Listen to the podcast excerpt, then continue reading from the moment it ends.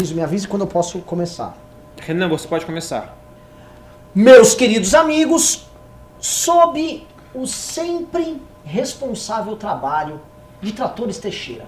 Tratores Teixeira, se você quer fazer uma manutenção no seu trator, seja ele um agrário, uma Massey Ferguson, um Caterpillar, um John Deere, não importa. Tá precisando de implemento agrícola? Tá precisando de uma foice, de uma enxada, de um bom adubo, um fertilizante de alta qualidade? Vem com a gente. Vem no Tratores Teixeira, bairro das Pedras Brancas, Iguaíba, Rio Grande do Sul. Lá você pode encontrar o seu Teixeira, tomar aquele cafezinho que só ele sabe fazer, conversar sobre a melhor colheita e, além de tudo, comprar aquele implemento agrícola. Vem para Tratores Teixeira, vem com a gente. Bairro das Pedras Brancas, Guaíba, Rio Grande do Sul. E é isso aí, sobre, sobre o som dos tratores, damos por iniciado este programa. Pessoal, vou começar aqui, é o seguinte, tá?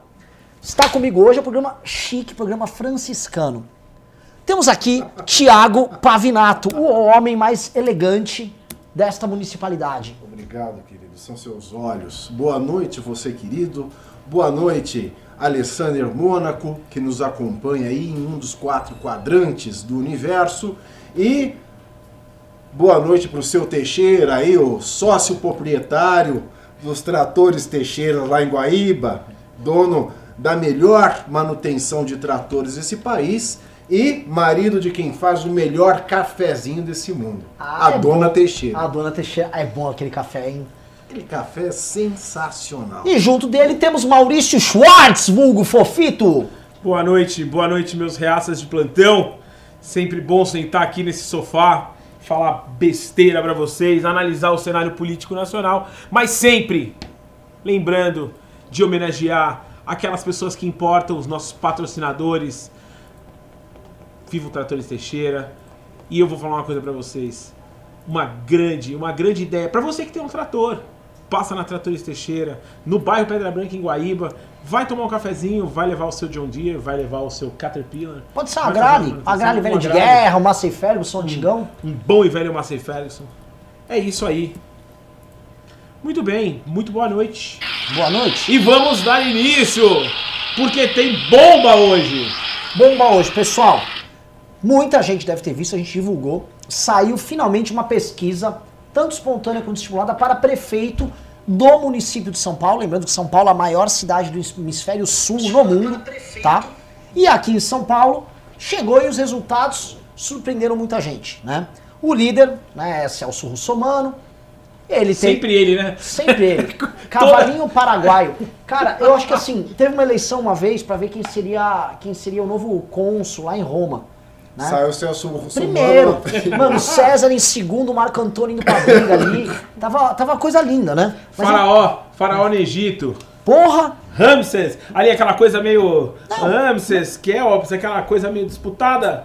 Fofito, mesmo Foi na hora primeiro, de liderar. primeiro era o russomano. Mas liderar o- os judeus ali saindo cativos do Egito. Moisés achou que ia liderar, quando viu já tava o os, os, Primeira pesquisa, a primeira pesquisa que saiu ali no, no Rio Russomano. Nilo, dava russomano. Então, os, 32, quando Hindenburg precisava escolher um chanceler para a Alemanha, Hitler, antes de ser chamado, a lista acima dele estava o Russomano. Já vinha, já vinha. Grande russomano. pois é. Porque Celso Russomano líder. Então, se- russomano, eu, eu vou, eu vou trazer de volta, Renan, uma, uma, uma, uma observação que só o, o, o Mário Covas teve a coragem de fazer. Muito competente, né? O, Sim. O, o russomano. Compete, compete, não ganha porra nenhuma. Ah, é verdade. Mas o importante é competir. Não é? Sabe, vocês não lembram dessa? Não é, Não não é. é. mais verdade? É isso? muito competente. O importante é Puta competir. É isso aí. Lembrando sim, ó, eu tava agora no site da Tatuões Teixeira, só pra lembrar, tá? Enquanto eu abri aqui a pesquisa. Já tem 19 comentários sobre o serviço da Tatuões Teixeira. Sabe quando ranqueia? Ela é 5 estrelas e os comentários são maravilhosos. Por exemplo. Gab- Gabriel Zumerli mandou: Na Tratores Teixeira, a única, a única coisa que ganha do cafezinho são os tratores. Além de impulsionar a agricultura e pecuária da região, é o patrocinador do MBL pelo futuro e bem do país. E o agro é tech. É pop. É tudo. É e começa Teixeira. na Tratores Teixeira. Pois é, É, outro que Teixeira. mandou, o Guilherme Fernandes mandou, Tratores Teixeira, patrocinador oficial do MBL News. Quem usa não se arrepende, serviço de primeira, melhor suporte não existe.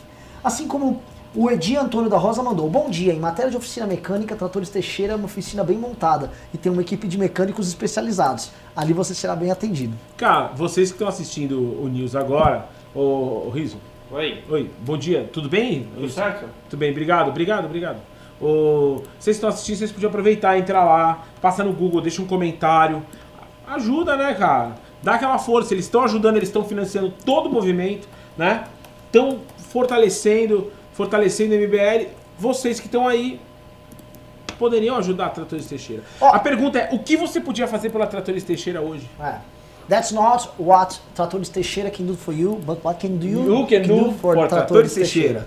É, o Tratores Teixeira, você passando lá, teu trator não vai sair nem pendendo para a direita nem para a esquerda. Ele vai sair de lá isentão. Alinhado. né? Alinhado, isentão. Riso, Tá trator. Oi, querido. é, coloca na tela ali a pesquisa, vamos, vamos comentar a pesquisa. Tá lá. Então vamos lá, em primeiro lugar, Riso, vai, vai falando o nome e os números. Em primeiro lugar, na estimulada, né? Isso, estimulada. Celso Russomano, 16%. Em segundo lugar, Mata Suplicy com 13%. Em terceiro lugar, Bruno Covas, atual prefeito, com 11,2%. Quarto lugar, Márcio França, ex-governador, com 8,1%. Depois, Datena, 7,6%. Boulos, 4,3%. Gilmar Tato, 4%. E Arthur Duval, 2%. Andréa Matarazzo com 1,7%. Joyce Hassimo com 1,5%. Tabata Amaral com 1,4%. Felipe Sabará, 1,2%. Orlando Silva, 0,6%. Nenhum, 19,6%. E não sabe, 7,8%. A- a- Ou seja, o grande vencedor Se a eleição é o nenhum. fosse hoje, nenhum, nenhum- seria é, prefeito. nenhum seria prefeito de São Paulo. Nenhum. Exato. Nenhum é o grande vencedor O aí dessa nenhum pesquisa. vencendo e não sabe 7,8%. O ponto que eu gostaria de, de chegar para você é o seguinte: essa pesquisa ela revela muito menos do que você vê na primeira imagem, né? Ou seja, esses números, e revela muito mais o que você vai procurar nas entrelinhas, né? Porque a primeira coisa que a gente precisa saber é o seguinte: é uma pesquisa que o nenhum e o não sabe somados dão seus 27% Exato. né? É um número alto. Segunda coisa, boa parte dos candidatos que estão listados aqui não vão concorrer. A gente olha a Marta Suplicy com 13 e o e o cadê o Gilmar e o, e o a, a- Datena. Gilmar Tato com 4, né? Isso dá 17% e os dois são do PT, só um deles poderá ser candidato. Isso mostra a força que o petismo vai ter para essa eleição. Quem, né? quem, vai- quem Marta é com, com o já Gilmar sai Tato. com 21%. Ah, o Gilmar é- o petismo. Gilmar Já é petismo. É. Né? Guilherme Boulos, tá? Se, ó, ele falou que se o Haddad for candidato, ele não se candidata pelo PSOL. Mas o Guilherme Boulos provavelmente vai concorrer. Datena não será candidato e muito provavelmente Celso Russomano não será candidato. Então, o não sabe, o nenhum. Aí se você somar os votos do José Luiz Datena e do Celso Russomano, a gente tá falando aí 23 mais 27, a gente tá falando em 50, em 50%, né? Ou seja, 50% do listado aqui não tem candidato. Exato. Porque esses caras não vão concorrer. Esses caras vão tirar. E o que a gente sabe é o PT lidera com quase 20% essa eleição. Então se a gente olhar no, no cálculo real, é o PT liderando hoje, Bruno Covas em segundo, em terceiro, vamos colocar aqui, Márcio França, quase empatado. Em E aí vai lugar. aparecer o quarto lugar o Arthur. Arthur Duval. Entenderam? Pra quem tá assistindo, esse é o verdadeiro cálculo que vocês têm que fazer. Segunda coisa, assusta. Eu vou pedir pro Riso Senhor. procurar ali, Ah. mostrar a rejeição dos candidatos. Assusta o quão baixa é a rejeição do Arthur Duval e impressiona o quão alta é a rejeição da Joyce Hasselman. Né? Porque a gente avisava, meu irmão, quer ser então? Quer entrar no bonde que, que, ó, eu apoio no que é bom, não apoio no que é ruim. O senhor Arthur Duval fez esse trabalho, a MBL fez esse trabalho. Cara, vários, vários formadores de opinião fizeram esse trabalho. A Joyce não. Ficou até quando deu no bolsonarismo. E aí viu que tava insuportável lidar com aquele bando de maluco. Aí ela quis sair fora, mas saiu errado. Saiu. Estou, estou com o presidente, estou com ele. É o preço que ela tá pagando por ser safada, né? Eu acho que aquela, aquela coisa do cara que não sabe se o navio. O navio tá afundando, ele fica. Fugiu, fugiu, mas tá toda molhada, né? Tá toda melada. Agora Sim. vai ter que nadar bastante, dona Joyce. E a gente sabe que fôlego ela não tem muito. Nenhum. E a gente analisando esses quatro, né, que são os que, os que restam né, dessa, dessa disputa real que vai acontecer, é, provavelmente o quadro vai ser esse. Marta Bruno ressaltando Bruno Covas se ele chegar até a efetiva disputa. Nós não podemos deixar de omitir essa situação, né? Que se abre um grande ponto de interrogação é quem o governador é, Dória vai colocar no lugar do Bruno Covas. É Mas assim, ana- tá assim, no mundo das hipóteses, com que a gente tem hoje, imaginando que o cenário real fosse hoje, nós temos quatro grandes nomes, que é a Marta, o Bruno, Márcio França e Arthur Duval. Marta no PT, esquerda histórica do país. Márcio França, né, o Márcio Cuba, também com seu alinhamento ideológico todo pendido é, é, para a esquerda. Bruno Covas é do PSDB, é, ele esteve no PSDB a, a vida política dele toda, esteve no PSDB naquela guinada, sim, aquela guinada infeliz que o Geraldo Alckmin é, quis fazer aquela campanha de PSDB, esquerda para valer. Eu não sei se vocês lembram disso. Alguns anos atrás, o Geraldo Alckmin fez essa campanha dentro do PSDB e era o PSDB esquerda para valer. E não tem, é, é, é, não tem vertente ideológica nenhuma no Bruno Covas. Vocês vejam que a Folha publicou na semana passada o loteamento de subprefeituras e cargos na prefeituras para dirigentes partidários para que ele é, formasse uma grande coalizão em torno dele para essas eleições. Então ele é o- a velha política, ele é, ele é a, a ausência é, é, de matriz ideológica. Então nós temos que o único candidato é, de direita nessa quadrangulação que nós fizemos agora desse cenário é o Arthur Duval. um Ele é o candidato. único candidato de direita. E dos possíveis candidatos de direita, é ele o que sagra-se vencedor dentre todos eles nessa primeira pesquisa, que é, como o Renan disse, mais um sinal de leitura das entrelinhas do que, é claro, De um fato, sinal lá né? daqui para diante. A gente, o cenário ainda está muito prematuro. Mas dentro dessa pesquisa, que são essas primeiras impressões, nós temos o Arthur Duval como único candidato de direita real dentro de um cenário de possíveis vencedores das eleições para a capital de São Paulo. Lembrando, é o que tem a menor rejeição. Segundo, ele Joyce é o... Hasselman mantém o dobro de rejeição Sim. dele. Arthur tem 1,9% de rejeição e a Joyce tem 3,4% de. Então a Joyce, ela que caiu já de, de, de, de uma casa de 7, 6%, Sim. né, de uma avaliação passada, caiu para ir para 1,7% é, por cento das intenções de votos, ela também subiu em rejeição, porque ela saiu é, muito mal dessa, desse casamento com o bolsonarismo. Sim. O dia que ela veio para São Paulo fazer aquela, aquele dueto de entrevistas fatais para a carreira dela, que foi o programa Pânico ao meio-dia, E naquela Roda mesma segunda-feira às 10 da noite no Roda Viva, ela é, fez um enterro em duas partes. Na verdade, ela fez a, Ah, a o velório e enterro, né? Ela fez ali, o, é, foi o velório e a Papelão, cremação ou enterro às 10 da noite. Né? Porque ali ela quis se descolar do bolsonarismo, quis ficar com o pé na canoa do PSL, que é um partido que vai ter os o maior é, número de recursos do fundo eleitoral nessas eleições. Ela quis ficar com o pé no PSL, que é um partido financeiramente interessante para qualquer candidatura, e também quis deixar um pé é, no bolsonarismo, nem tanto pela família do Bolsonaro, mas para não se queimar com os eleitores do bolsonarismo. Então, essa pasmaceira política que, que ela fez é, acabou prejudicando a imagem dela em todos os setores, seja a direita que se divorciou do Bolsonaro nesse, nesse caminho de um ano de governo Bolsonaro, seja a direita ainda casada com a família Bolsonaro. Então ela conseguiu se queimar com os dois lados. Né? E esse dia, essa fatídica segunda-feira,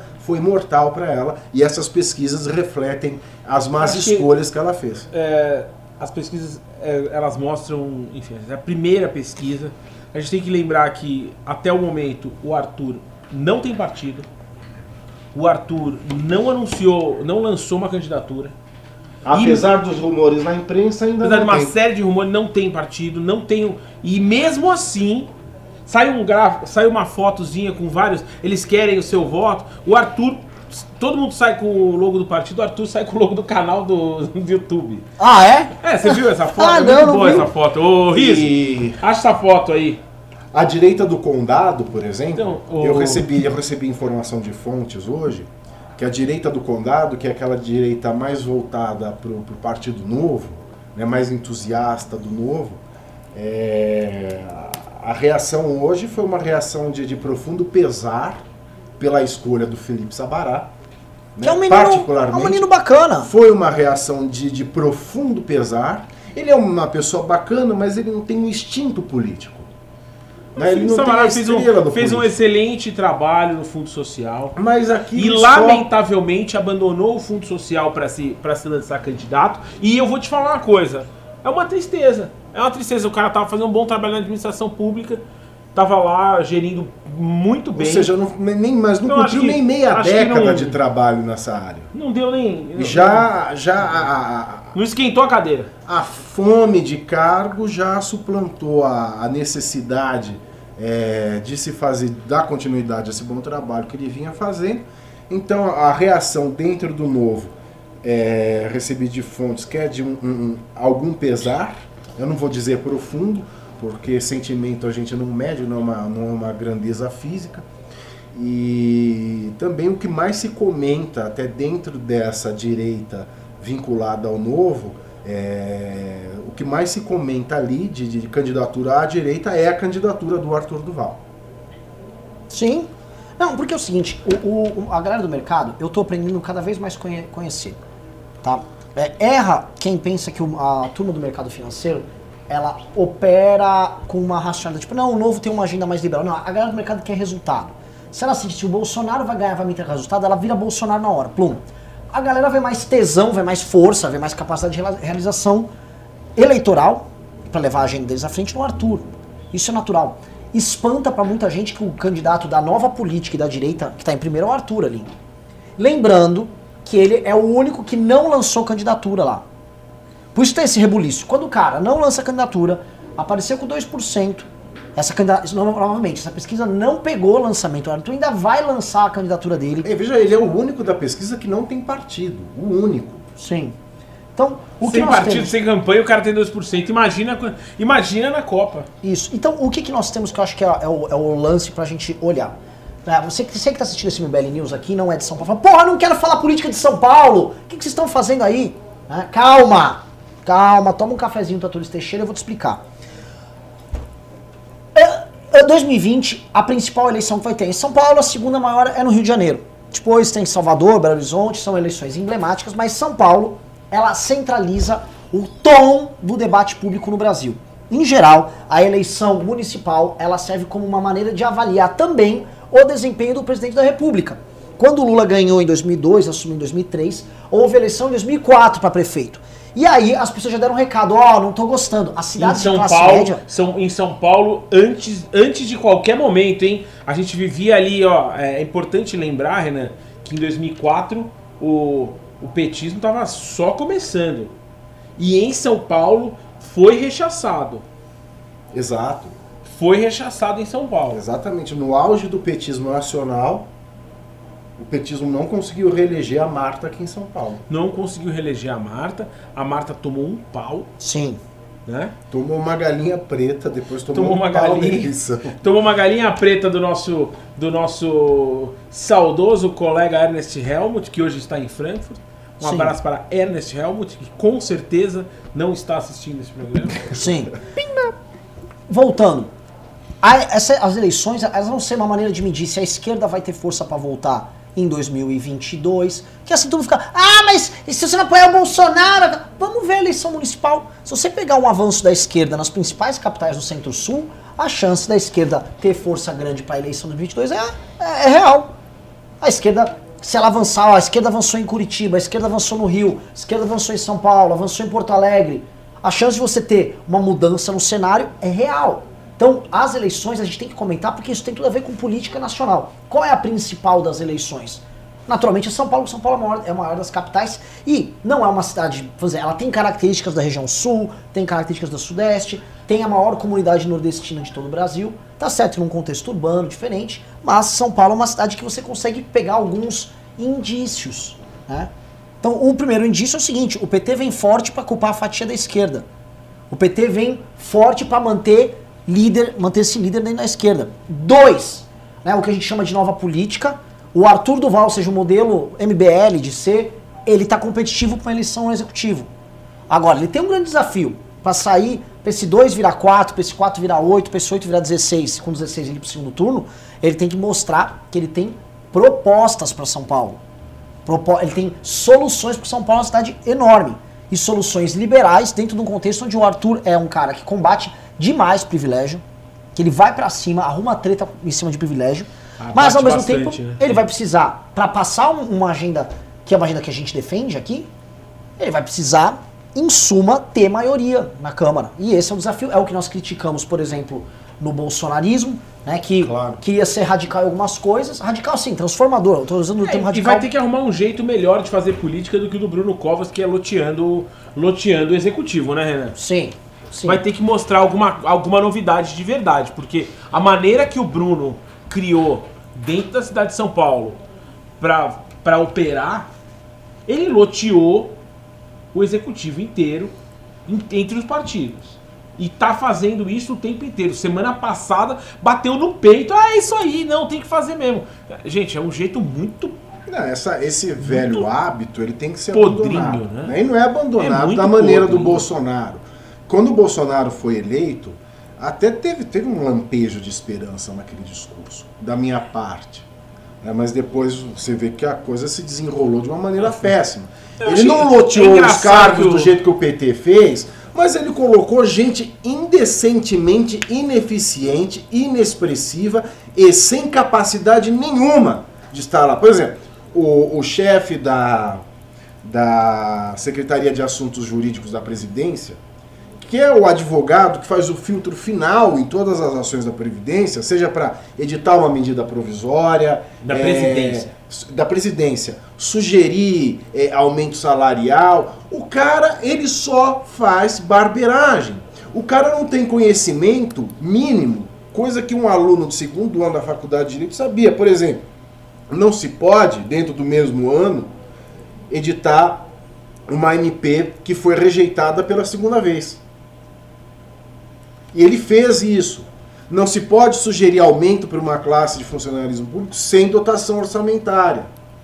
Ele fez isso. Então, ele é uma gente sem capacidade técnica que estão ali só porque tem no currículo que são amigos do Bolsonaro. Então, com aquela coisa de camaradagem de, de, de, de- de boteco, né? Põe o Tonhão ali, põe o Luizão acolá, né? Enfia O o Marcão ali. Pavinato, eu tô aqui quieto na minha. Sim. Se você quiser que eu ligue o botão pra bater no Bolsonaro, eu aperto o botão. Não, eu não vou fazer isso não. É só, é coisa. só O botão tá aqui! é botão tá aqui! Não, eu acho melhor. Se alguém mandar vai. 10 reais de pimba e falar aperta o botão, eu ligo aqui. Até Mas porque eu tô quieto, eu tô deixar o público decidir isso, É. mas é só para fazer uma, um parênteses que o Arthur, de fato, ele não vai, não pretende, e nós não pretendemos também que ele faça o que o Bruno Covas tem feito, que é repetir a velha política, que ele é a velha política, com 30 e poucos anos ele é o velho.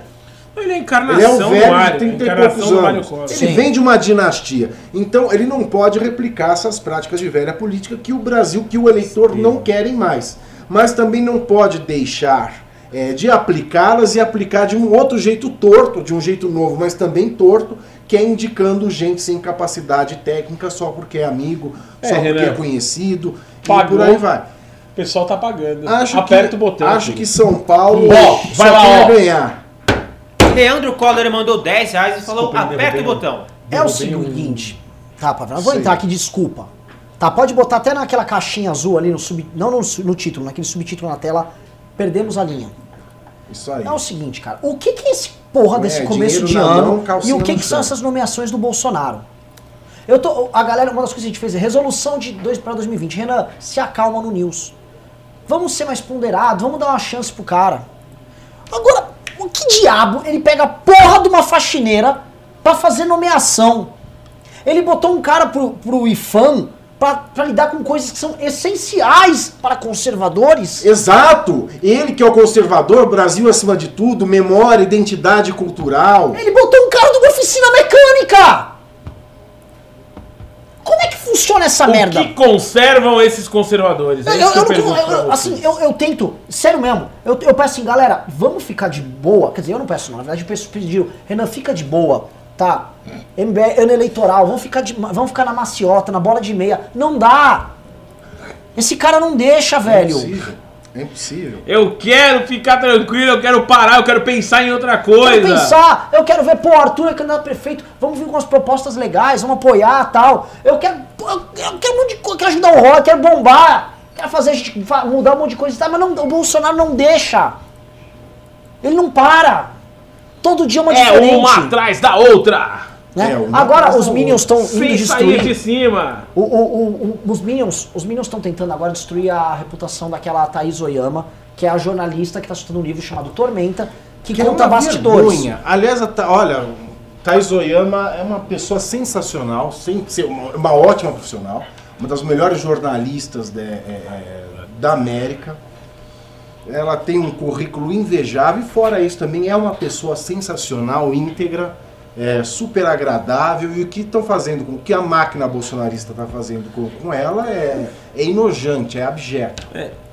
Eles têm, uma, eles têm um- uma máquina de moer gente, né? Eles têm essa máquina. E aí o, o que que o que que a Thaís Oyama falou? Né? Algo que todo mundo sabia, a gente falou nesse MBL News, tá? Lá na época do COAF, e não foi só essa vez, também teve o Roberto Leonel, que era amigo do Moro, que era, pintou a, a oportunidade do Bolsonaro de querer tirar o Moro. E aí o general Heleno falou: se você tirar o Moro, o seu governo acaba. É isso que ela relata. Né? Foi agora instados a responder isso o Moro, o Bolsonaro e o general Heleno. O Moro e o Heleno, ó, não falaram nada. é. Nem negaram, nem confirmaram. O Bolsonaro, isso é fake news, é não sei o quê. Não, não é fake news. Todo, todo mundo que andou em Brasília, todo mundo que fala com pessoas ligadas, sabem que esse tipo de coisa aconteceu. Todo mundo sabe, todo mundo sabe que houve uma tensão gigantesca com o Moro. Reuniões do Bolsonaro com o Moro. Isso todo mundo sabe em Brasília. Para de tratar todo mundo como se fosse retardado o Bolsonaro. É o tempo. Tiago, porra, você é um jurista. Você de nós três aqui é o único que se formou. Né? É verdade. É o- Doutor em direito. O Bolsonaro fica espalhando pra todo mundo e fica aquele bando de retardado. Não, o Bolsonaro pode sofrer impeachment. Vai- ele não vai sofrer impeachment nenhum com o negócio do fundão. É prerrogativa dele o veto. E olha só, se ele falasse assim, ele pode falar: é o seguinte, Ah, pô, filho. não posso vetar, houve um acordo político lá, eu vou ficar sem base pra esse ano, não vou passar nada, tenho que ser responsável. Infelizmente, lutem mais, você que é militante é contra o fundão, vamos trabalhar junto pra passar na Câmara e outra legislação. Cara, tava resolvido. O pior é ele querer ficar cagando regra de heróizinho antissistema de um lado e do outro fazendo acordão. Eu, eu fico puto, porque ele tá enganando as pessoas. Eu vou passar a bola aqui pra vocês. Essa lógica de ficar enganando o militante, uma hora a galera vai cansar. Que ele, ele engana todo mundo, ele mente, ele faz uma conversa mole. Aí vem a porra do. do. qu- Quando você critica ele, ele tá mentindo, aí vem o cara. Ah, mas o PT vai voltar! Porra, ele tá fazendo tudo pro PT voltar. Thiago Ele Pavinato. está fazendo tudo igual ao PT. né? Ele é Em muito petista de, em, em menos de um ano, ele conseguiu é, aflorar e deixar às vistas de toda a nação aquilo que o PT levou três anos de governo Lula, né? que é mostrar todo um sistema, uma banda podre que toma conta de Brasília. Em menos de um ano ele já se provou totalmente ineficiente e cometedor dos mesmos, dos mesmíssimos pecados que o PT cometia, só que com sinal é, de vetor trocado e em quantias monetárias é, muito, mas muito mesmo, é, menores. Em psiquiatria tem um fenômeno chamado solipsismo. O que é o solipsismo? A pessoa ela acredita que no mundo valem as regras que estão na cabeça dela. O jeito que ela olha o mundo, ele acha que vale para todo mundo. Entendeu? Se eu, se eu enxergo essa situação, né? Se dessa, em dada situação a pessoa fala uma baboseira e isso me convence, eu penso que todas as pessoas funcionam do mesmo jeito. Então essa é uma maneira solipsista do Bolsonaro, é, talvez, de tratar o, o assunto. Ele acha que todo mundo, como ele, é retardado a ponto de, é, mesmo sendo pego num flagrante, com a boca na botija, ele dizer que é fake news e porque ele disse isso tem o condão de desfazer a veracidade do que foi visto na cabeça das demais pessoas. Ele acha que todo mundo tem a mente fraca igual a ele E ele pratica nessas a, a velha política, uma política mais velha que o próprio petismo. Ele pratica a, aquela política do Brasil rural, do coronelismo, que a gente vê um, um coronel mandando os filhos para o exterior, que a gente vê um coronel numa vida é, cheia de regalia, cheia de, de, de, de acesso, cheia de facilidade, e o povo passando fome, mas o coronel aparece, põe uma caspa em cima do, do, do, do, paletó, come um pão com mortadela, ele acha que ele comprou a simpatia de todo o povo e é um igual a eles. Então ele pratica uma política muito mais velha que o petismo, que é, que é a política do coronelismo é, do Brasil rural. Né? E também tem esse fenômeno do solipsismo que ele acha que todo mundo é retardado é, igual a ele. Porque não tem outra explicação, porque é, é, é patente.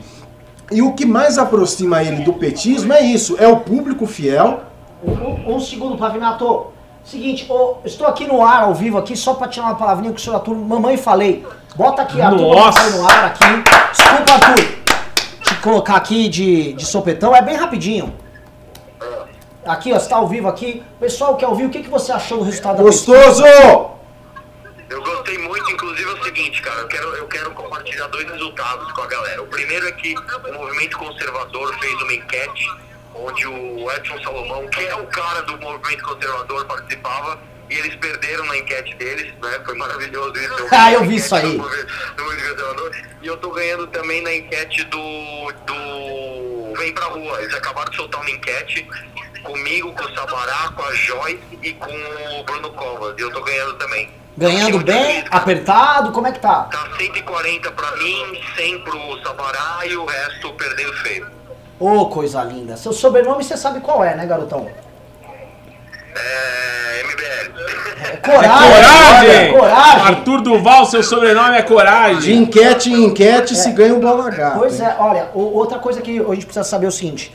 Tá uma conversa aí, tá uma conversa aí que nem da Atena, nem Russomano, nem até a Joyce vai concorrer para essa eleição. Não faz sentido, né? Tabata também não tá lá. Quando a gente olha ali, a gente até fez o cálculo aqui no MBL News, tem quatro candidatos competitivos. A primeira é a Marta, que com a, o Gilmar Tato deixando de ser candidato, ela dispara em primeiro.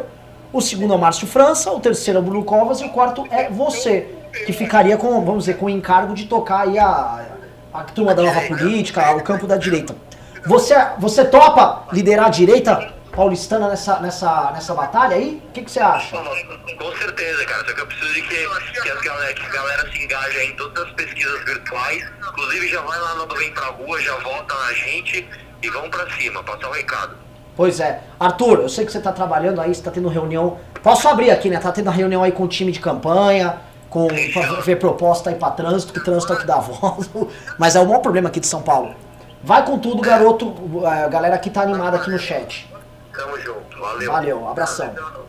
Vi até uma imagem agora. Esse Arthur, foi... você pode liderar a direita, imagine com Arthur com seu cajado fenomenal, à frente da, da direita paulistana. Ah, meu Deus. Pois é. As fantasias, o carnaval chegando, Aí as fantasias o do cajado. campeonato começam a ficar maiores. Ele bate o cajado e abre-se o mar de trânsito da. da Abre da 23 de marginal- maio. É.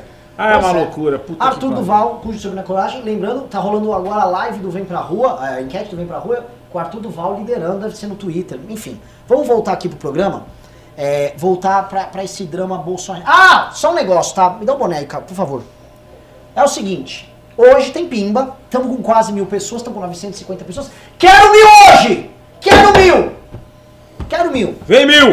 Vem, vem que a gente tá pronto pra esse mil. Livro do MBL, cenzão, livro é teu. E o boné, esse raríssimo, deixa eu explicar. A gente mandou fazer dois bonés da Tratores Teixeira. Um saiu ontem, o outro Quanto? Saiu por quanto ontem, Renan? 150. Ah, é o não. nosso principal patrocinador. Eu acho que 100, 180 hoje no mínimo no Não, é o seguinte, esse aqui é o segundo. Vai ter só boné da Tratores Teixeira semana que vem. A gente vai mandar fazer um lote, vai ter no programa e vai ter também no, no- na nossa loja. Nós tá? vamos ter da funerária. A Soares? Funerária Soares, Sua Morte, Nossa Sorte. É, vai ser importante. Também tá piscinas Gloob Gloob, podemos fazer. é o seguinte. Levaram, du... eu tô falando que foi 240 ontem. Saiu né? ontem por 240. Mas é o seguinte, o, o, o valor inicial para começar o leilão é 200. 200 reais. 200 reais para levar o boné da Tratores Teixeira. E outra, outra, vai com cabelinhos do Fofito aqui. Ó, Então, vamos lá, Ainda vamos bem que lá. você não é o Gentili, hein? Por quê? Pelo menos é com os cabelinhos da cabeça. Porque o Gentili ainda. Voltando, voltando, voltando, voltando, voltando, voltando, voltando. Mas é isso, eu tinha fechado aqui, é, é, é isso aí. O Bolsonaro é velha política, é política Brasil rural, coronelismo, fazendo as mesmas coisas que o PT fazia, só que em proporções financeiras muito menores. Mas assim, a- as barberagens é, é, técnicas é, e de má fé são as mesmas. E é uma pessoa que acha que todo mundo é retardado igual a ele. Vamos lembrar. Só falar um negócio, só falar um negócio, favor, Renan, só falar um negócio. Ah, Eu vi uma pergunta aqui no chat, eu, eu leio o- o chat, eu acompanho o chat. Pera, só, só, interromper. rápido. Só um negócio. Fábio Rapp, o grande Fábio Rapp, faz os cursos junto com o Arthur, tá assistindo esse news aqui. Eu não consegui falar com ele, tive 200 reuniões. Fábio, depois do news é nós. Ó, seguinte. Os caras falam assim, mas o, o Fofito, o Fofito endireitou? Ah, o Fofito agora é de direita. Eu vou falar uma coisa pra vocês. Quando eu cheguei aqui, era tudo mato. Quando eu cheguei aqui, o nego tinha feito carreata. Ah, os caras tinham feito carreata pelo Bolsonaro. Ai, ai, o Bolsonaro. Ah, pelo menos. ah, enfim, o que acontece hoje aqui é o seguinte. Quando eu cheguei aqui, nem era aqui. Quando eu cheguei aqui, não tinha sofá. Quando eu cheguei aqui, era no centro. Verdade. É. Quando eu cheguei era tudo mato. E os caras ainda eram. ainda estavam animados com o governo. Então, eu vou falar uma coisa. Hoje eu acredito que esses petistas, eles estão cada vez mais bolsonaristas. Aprovou o juiz de garantia, que é um negócio que o Pavinato gosta. O Pavinato curte o juiz de Não, garantia. tá, né? tá louca. Você curte o juiz de garantia? Tá Não. louca. Como que eu curte? curto o juiz de garantia, Fofito? aprovou. O, o Bolsonaro tá cada, vi- cada vez mais petista. E eu acho que qualquer crítica hoje ao Bolsonaro, ele tá chamando de esquerda. Então, hoje tá tão bagunçada essa porra que não precisa ser esquerda pra, pra criticar o Bolsonaro. Aliás, a esquerda tá animadíssima com o Bolsonaro. Eu nunca vi a esquerda. Sabe aquele memezinho do, do Michael Jackson com a pipoca, assim? Porque todas as mentiras Tá preconceituosas que a esquerda inventou sobre a direita ao longo dos anos, o Bolsonaro concretizou. Então é, ele, é, é- ele é o sonho da esquerda. Ele é o- o perfect, aquela expressão perfect storm, sabe? A tempestade perfeita. Era, ele tá fazendo tudo que os caras queriam. Ele tá ideologizando pautas es- esdrúxulas. Ele não tá se preocupando com as medidas sérias e ao mesmo tempo tá deixando o Estado meio limpinho num lado, que é ótimo para os caras voltarem, meu, es- descerem a lenha. Então é, tá bem tá bem apetitoso pro petismo esse cenário. Não. E nesse sentido, Mano, pra você levar a bronca Não. da Gretchen, velho. e você leva nesse a bronca da sentido, Gretchen. não vou, não, não preciso nem esquerdar. Não tem nem não precisa esquerdar. É isso. É, hoje, pra você se, você se opor ao bolsonarismo, você pode ser, inclusive, de extrema direita. O Nando Moura, por exemplo. O Nando Moura é um cara, assim, de uma direita que, cara, eu nem concordo. Não tem nada a ver com a direita do Nando Moura. Mas puta que pariu, cara. O Nando Moura tem razões dentro, sem perder um pingo de coerência pra fazer toda a crítica que ele faz ao governo Bolsonaro. Sem perder um A da coerência dele. E é possível uma pessoa de esquerda, democrática tal, fazer uma crítica decente tal, sem perder a coerência. Por quê? Porque ele está errando demais em áreas que não são ideológicas, áreas onde o bom senso impera. Quando você vai colocar um cara no IFAM, que está cuidando de patrimônio histórico, pelo amor de Deus, patrimônio, um conservador, ele tinha que amar o nosso patrimônio histórico. Ele tinha que ter que trazer assim, a maior sumidade possível pro IFAM. Não é, ah, é de direita ou de esquerda. Eu é uma questão assim, óbvia. Igual, eu- eu- não importa se um cirurgião vai ser de direita ou de esquerda pra fazer uma cirurgia. Ah, o cara vai lá, ele me pega um cara de uma oficina mecânica, cara. Amazing! Uou! Bom, And he's back! pois é. Amazing! Amazing! Seja bem-vindo, bem-vindo, seja. Alessander Mônaco, o mito! Alessander Mônaco mandou 200 reais e falou: Sinto bons ventos sus- auspiciosos soprando em 2020. Hoje quero esse boné e um salve para essa bancada franciscana. Hashtag riso no comando, hashtag amazing. Hashtag amazing. Alessander Mônaco, né? O meu sonho, sabe qual é? É um dia o Alessander Mônaco tomar um cafezinho na Tratores Teixeira. Posso falar, Renan? Hum.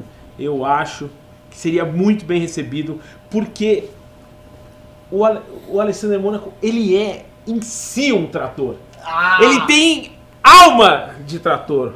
Um cara, um cara que tá distribuindo generosidade pelo mundo. Uma alma maravilhosa. Olha Alexander, puta abraço, brother. Puta abraço. Uou! Seguinte, pessoal, voltando aqui. Ah, vou voltar aqui pro drama dado, então, é, da direita brasileira. né? E por que a importância da candidatura do Arthur? É aquele negócio que eu tô desde o começo aqui batendo na tecla. Tô batendo aqui. Se, diante de uma, de uma, diante de uma direita que está tomada de contradições por conta do bolsonarismo, senhor Pavinato, as contradições estão dadas aí. Você é obrigado a lidar com elas o tempo todo. ah, é estão nova dados e política, mas crescem tem em uma maçã. geométrica. O partido é. Ele falou, não vou usar o, o fundo eleitoral no partido, mas o estatuto do partido prevê que use o fundo eleitoral. É uma atrás da outra, não para. Ah, pelo Tá, menos ele. tá.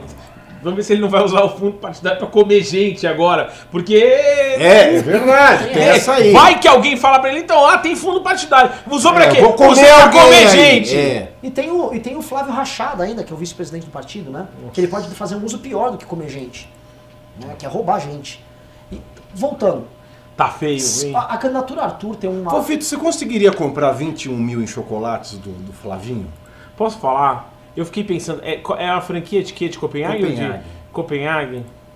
Cara, vamos lá, vamos fazer você uma entra lista. na Copenhague é chumbinho, hoje, ó, lajotinha. Olha lá, a Copenhague, hoje você entra lá pra é que comprar com uma... 21 mil reais você compra três teta- caixas Você de... comprar uma teta de nega lá, que chamam que Inhabenta. Minha benta, cara. A teta de nega lá, eu entrei na loja esses dias, eu olhei o preço, eu falei, pô, daqui a pouco vocês vão ter que fazer consórcio pra comprar esse chocolate aqui. Cara, eu vou falar uma coisa. O, o pior de tudo é que com 21 mil reais na Copenhague, você compra três caixinhas de chocolate de ah, recheado de, de bom- o famoso bombom de cereja, né? Que era um sinal de bom tom, assim, você enviar para alguém bombons de cherry brandy É. da Copenhague. Esse 92, Meu, 93. nossa, 92, Lajotinhas, 92, chumbinhos, Pois é. inhabentas. Pô, Vou- já foi bom isso, viu, cara? Eu vou falar coisa, eu não gosto mais de chocolate da Copenhague. Eu, eu po- posso falar? Natal Eu, minha mãe comprou no Natal um panetone, um chocotone. Não, não, dá isso- pra comer. Não, não é uma bosta. Horroroso. É um Não dá pra comer. É horror. Horroroso. Não é feito mais. A Copenhague, inclusive, foi vendida. Não sei se você sabe, mas a Copenhague é uma das,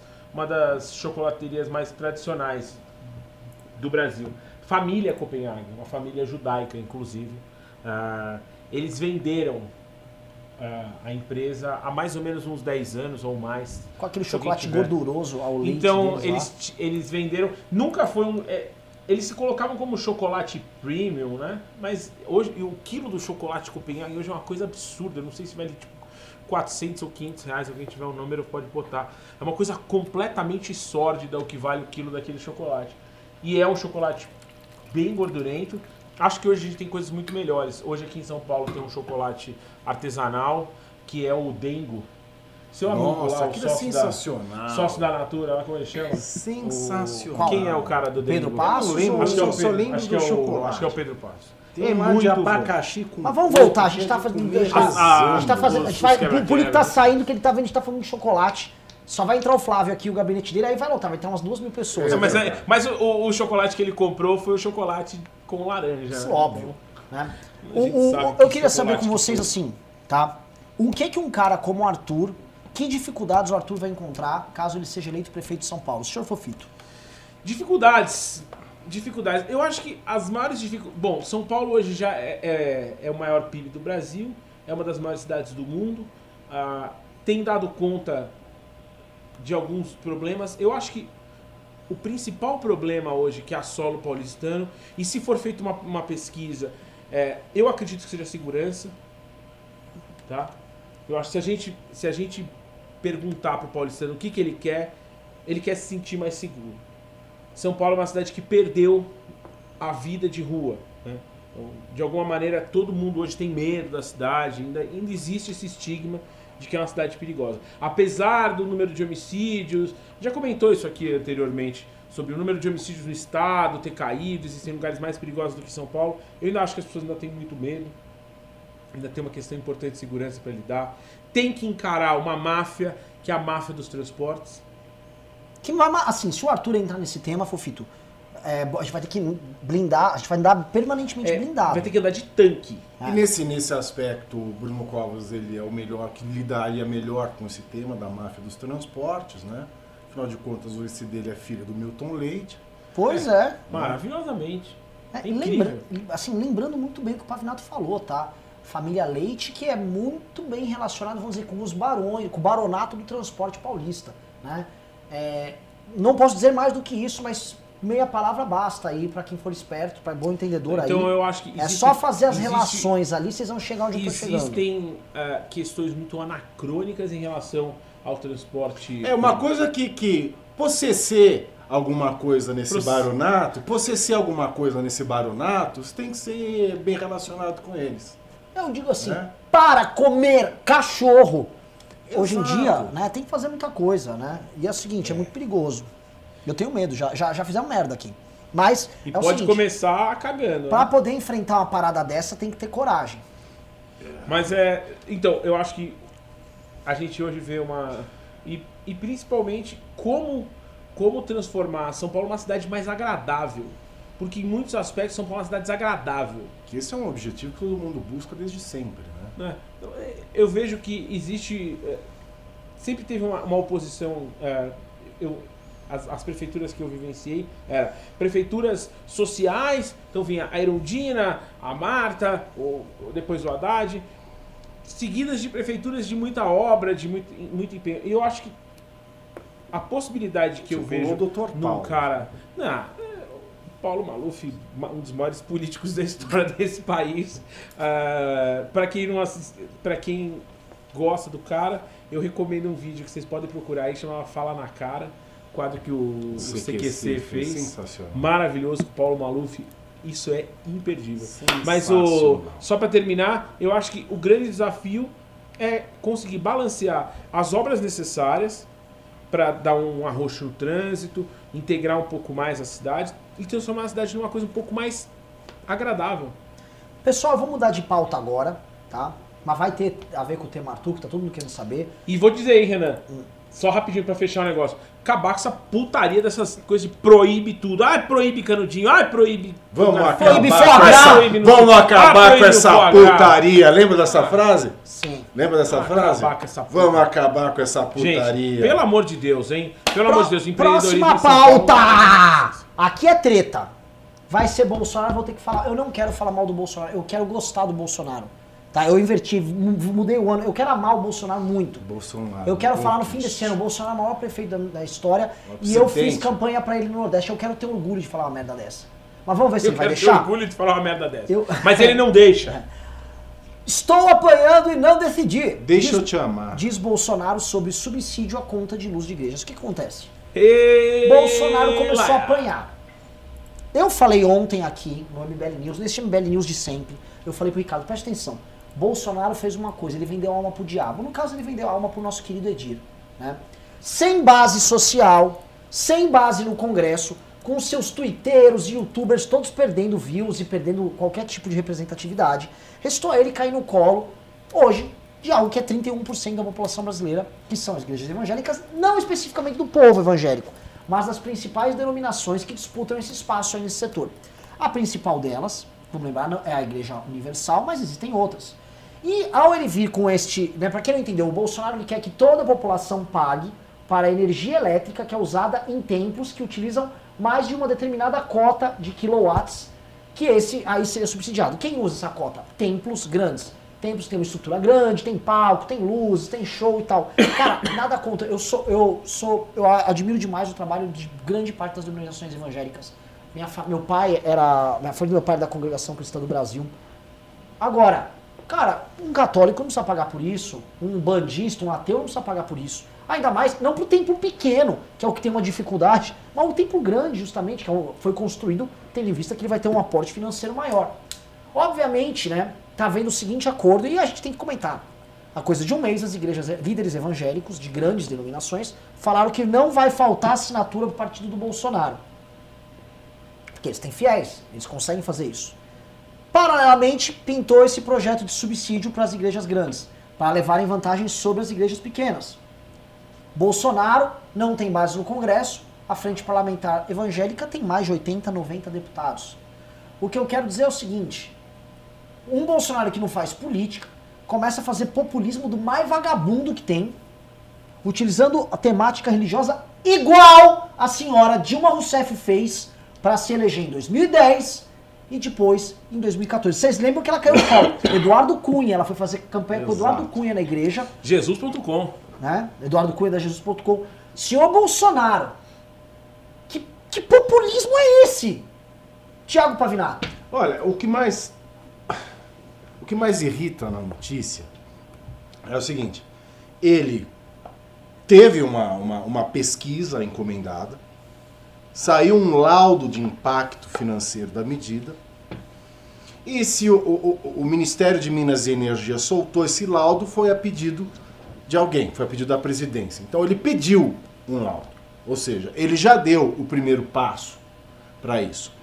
Fora esse primeiro, essa prova objetiva, material, de que ele deu o primeiro passo em favor do subsídio, para nós pagarmos a conta de luz do Edir Macedo, também há essa conjuntura de que ele precisa de uma base no Congresso e a bancada evangélica, a bancada da Bíblia, ela é expressiva. Pois bem, é, o que mais irrita nessa notícia é ele responder aos jornalistas dessa forma. Eu não aprovei nada ainda e vocês já estão me batendo. Um. Estão me batendo por quê? Dois. Eu vou decidir na hora certa. Eu costumo decidir aos 45 do segundo tempo. Eu sou Palmeiras, igual o Palmeiras. Que ganhou aos 54. Exato. Eu decido na hora certa. Três, não tenho, é, não tenho opinião para lhe dar. Veja quatro grandes imposturas desse senhor. Um, eu nem tomei decisão ainda. Ou seja, nós só podemos ter conhecimento do que acontece no Planalto quando o senhorzinho sanciona alguma coisa ou decreta alguma coisa. Dois, por que é que estão me batendo? Porque o senhor é o presidente da República. Se fosse o Lula, nós estaríamos criticando o Lula. Se fosse o Haddad, nós estaríamos criticando o Haddad. Se fosse o Eimael, um democrata cristão, nós estaríamos batendo mal. Mas é o senhor que ocupa a presidência da República. Portanto, são as ações do senhor e não de qualquer outra pessoa neste país chamado Brasil que estão sob análise da opinião pública. Terceiro, eu tomo decisões na hora certa. Aí você já sente o messianismo, né? Ele acreditando né, no messianismo que Como o você Olavo sabe de a hora- Carvalho Como você sabe É, que ele toma a decisão na hora cria. certa? Porque se ele tomou uma decisão, é a hora certa. É, Ele, ele, ele acredita né, naquele messianismo, né, aquele negócio que ah, ele tem a hora certa, ele é o Messias, ele vai saber conduzir o povo na hora certa. Já não sei se alguém já assistiu aquele seriado é, na Netflix, né, é Messiah. Né? Eu assisti essa Vale semana, pena? que estava sem fazer, não é muito ruim. Aquilo é, aquilo é para quem conhece o Henrique Cristo, Cara, quem conhece o Henrique Cristo, aqui da seriado é pinto. Mas você vê aquele cara que é o Messias, todo mundo pergunta assim: ah, e, e para onde vamos? Que hora? Não sei a resposta, a resposta virá na hora certa. Você vê uma coisa messiânica nessa resposta dele. E quatro, não tem, desculpe, mas não tem opinião para lhe dar um jornalista perguntando de uma ação efetivamente tomada pela Previdência, que recebeu um decreto do, do Ministério de Minas e Energia falando do impacto financeiro na conta de luz caso fosse dado o subsídio, ele diz que não tem nada a afirmar. Ele, o presidente da República, negando é, é, informação sobre um ato que ele tomou. Ou seja, é muita falta de vergonha na cara em todos os aspectos, em todos os sentidos, sobre uma medida que vai contra o Estado Democrático de Direito, que não é só uma questão de, de você favorecer é, uma religião, as religiões. Né? Você favorecer, hoje em dia, os ateus, desde a da, da primeira série histórica de pesquisa de, de, mudança da religiosidade da população, os ateus eles vêm crescendo 0,4% ao ano. Então é cada vez mais um setor é, é, é, significativo da população, que é ateia. E se eu tenho uma discriminação que veda, uma, uma constituição que veda a discriminação, primeiro ponto, eu estou criando uma discriminação entre igrejas e ateus, que podem impedir também aí é, é, é, um subsídio para suas associações, vamos dizer assim. Segundo, se eu falo de igrejas, para religiões como templo de grande porte, eu crio uma outra discriminação que é dentro do campo das próprias religiões, que é você discriminar templos pequenos de templos grandes. E como o Renan muito bem disse, quem precisa de um subsídio é o templo pequeno, não é o templo grande. Isso se precisa de um subsídio, né? Isso se precisa, porque é, o último levantamento de 2014, eu estou desatualizado quanto a isso, mas foi a última vez que eu vi. Hoje deve ser muito maior esse valor, ou é, ligeiramente maior. É, a isenção, a imunidade tributária que os templos recebem no Brasil constitucionalmente, o governo ele deixa de tributar numa cifra que fica orbitando em torno de 20 a 30 bilhões todo ano. Ele deixa de tributar, vamos dizer, 25 bilhões de reais todo ano por conta da imunidade que os templos já recebem. Portanto, é um absurdo, é um descalabro que não cabe de, de maneira nenhuma. Olha, eu acho que eu concordo com tudo que você falou, Pavinato, mas eu acho que você você abordou de maneira muito tênue e, e en ah, o problema central disso.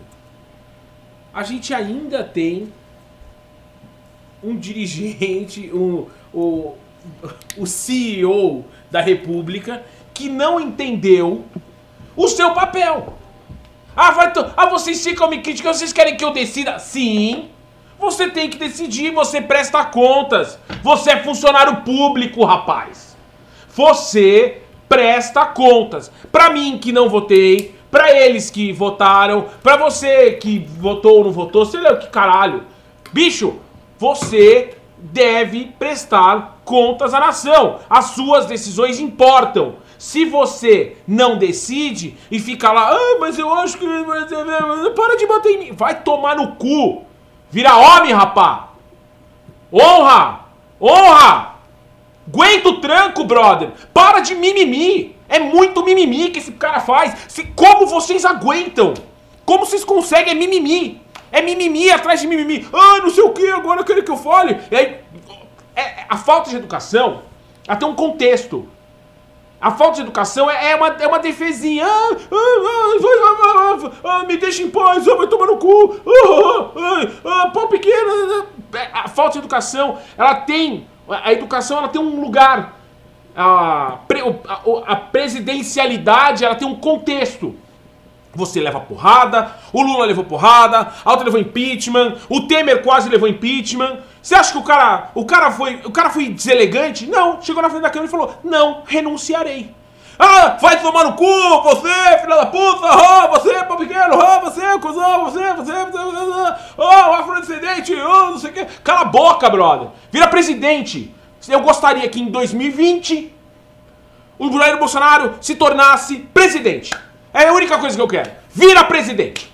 Aguenta a camisa, veste a camisa, bota roupa pra ir nas reuniões, tá? Aparece, para de comer em bandejão. Chega, vira presidente, brother. Chega, acabou, acabou essa campanha. Sai da campanha, filha da puta.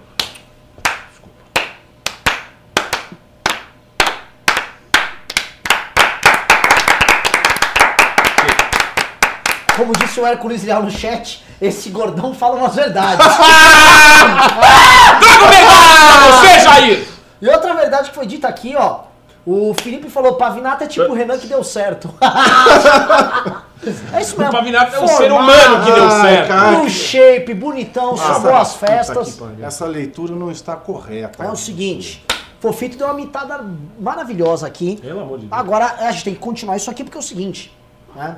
Eu sei o que o Bolsonaro tá fazendo. Eu quase soltei um ratinho. né? né? Não, a gente sabe exatamente o que ele tá fazendo. Saúde, Riso. Obrigado. E ele, olha só, foi o Paulo Guedes viajar, Eita. Ele bancou, presta atenção, vai ter intervenção no preço da gasolina e do combustível na Petrobras, e ele tá bancando ali Lixo. essa tarifa do cheque obscena. Que você sabe quem vai mexer, né? Camada mais pobre com participação, com que tem que tá incluído no sistema bancário, que são os nossos evangélicos. A mesma mão que paga a conta de luz tira com a tarifa do cheque especial. Ou seja, você vai É. pagar tarifa pra pagar a conta da sua igreja. E aí os liberais? E aí cadê os liberais? Cadê os Eu sou liberal. Eu sou liberal. Cadê o, o liberal? Ah, não, o Bolsonaro é liberal. O Bolsonaro tá fazendo uma grande jogada liberal aí. Eu tô vendo. Meu irmão, sabe o meu medo com esse cara? Esse cara vendeu todas as convicções dele, Pavinato. Todas pra salvar a, a, a um merda do filho dele. Porque, Flávio, você é um merda, com todo respeito. Né? Você não, Não, é você tão acabou merda- com a carreira do teu pai, É, querido. Você não é tão merda quanto o Carluxo, que é retardado.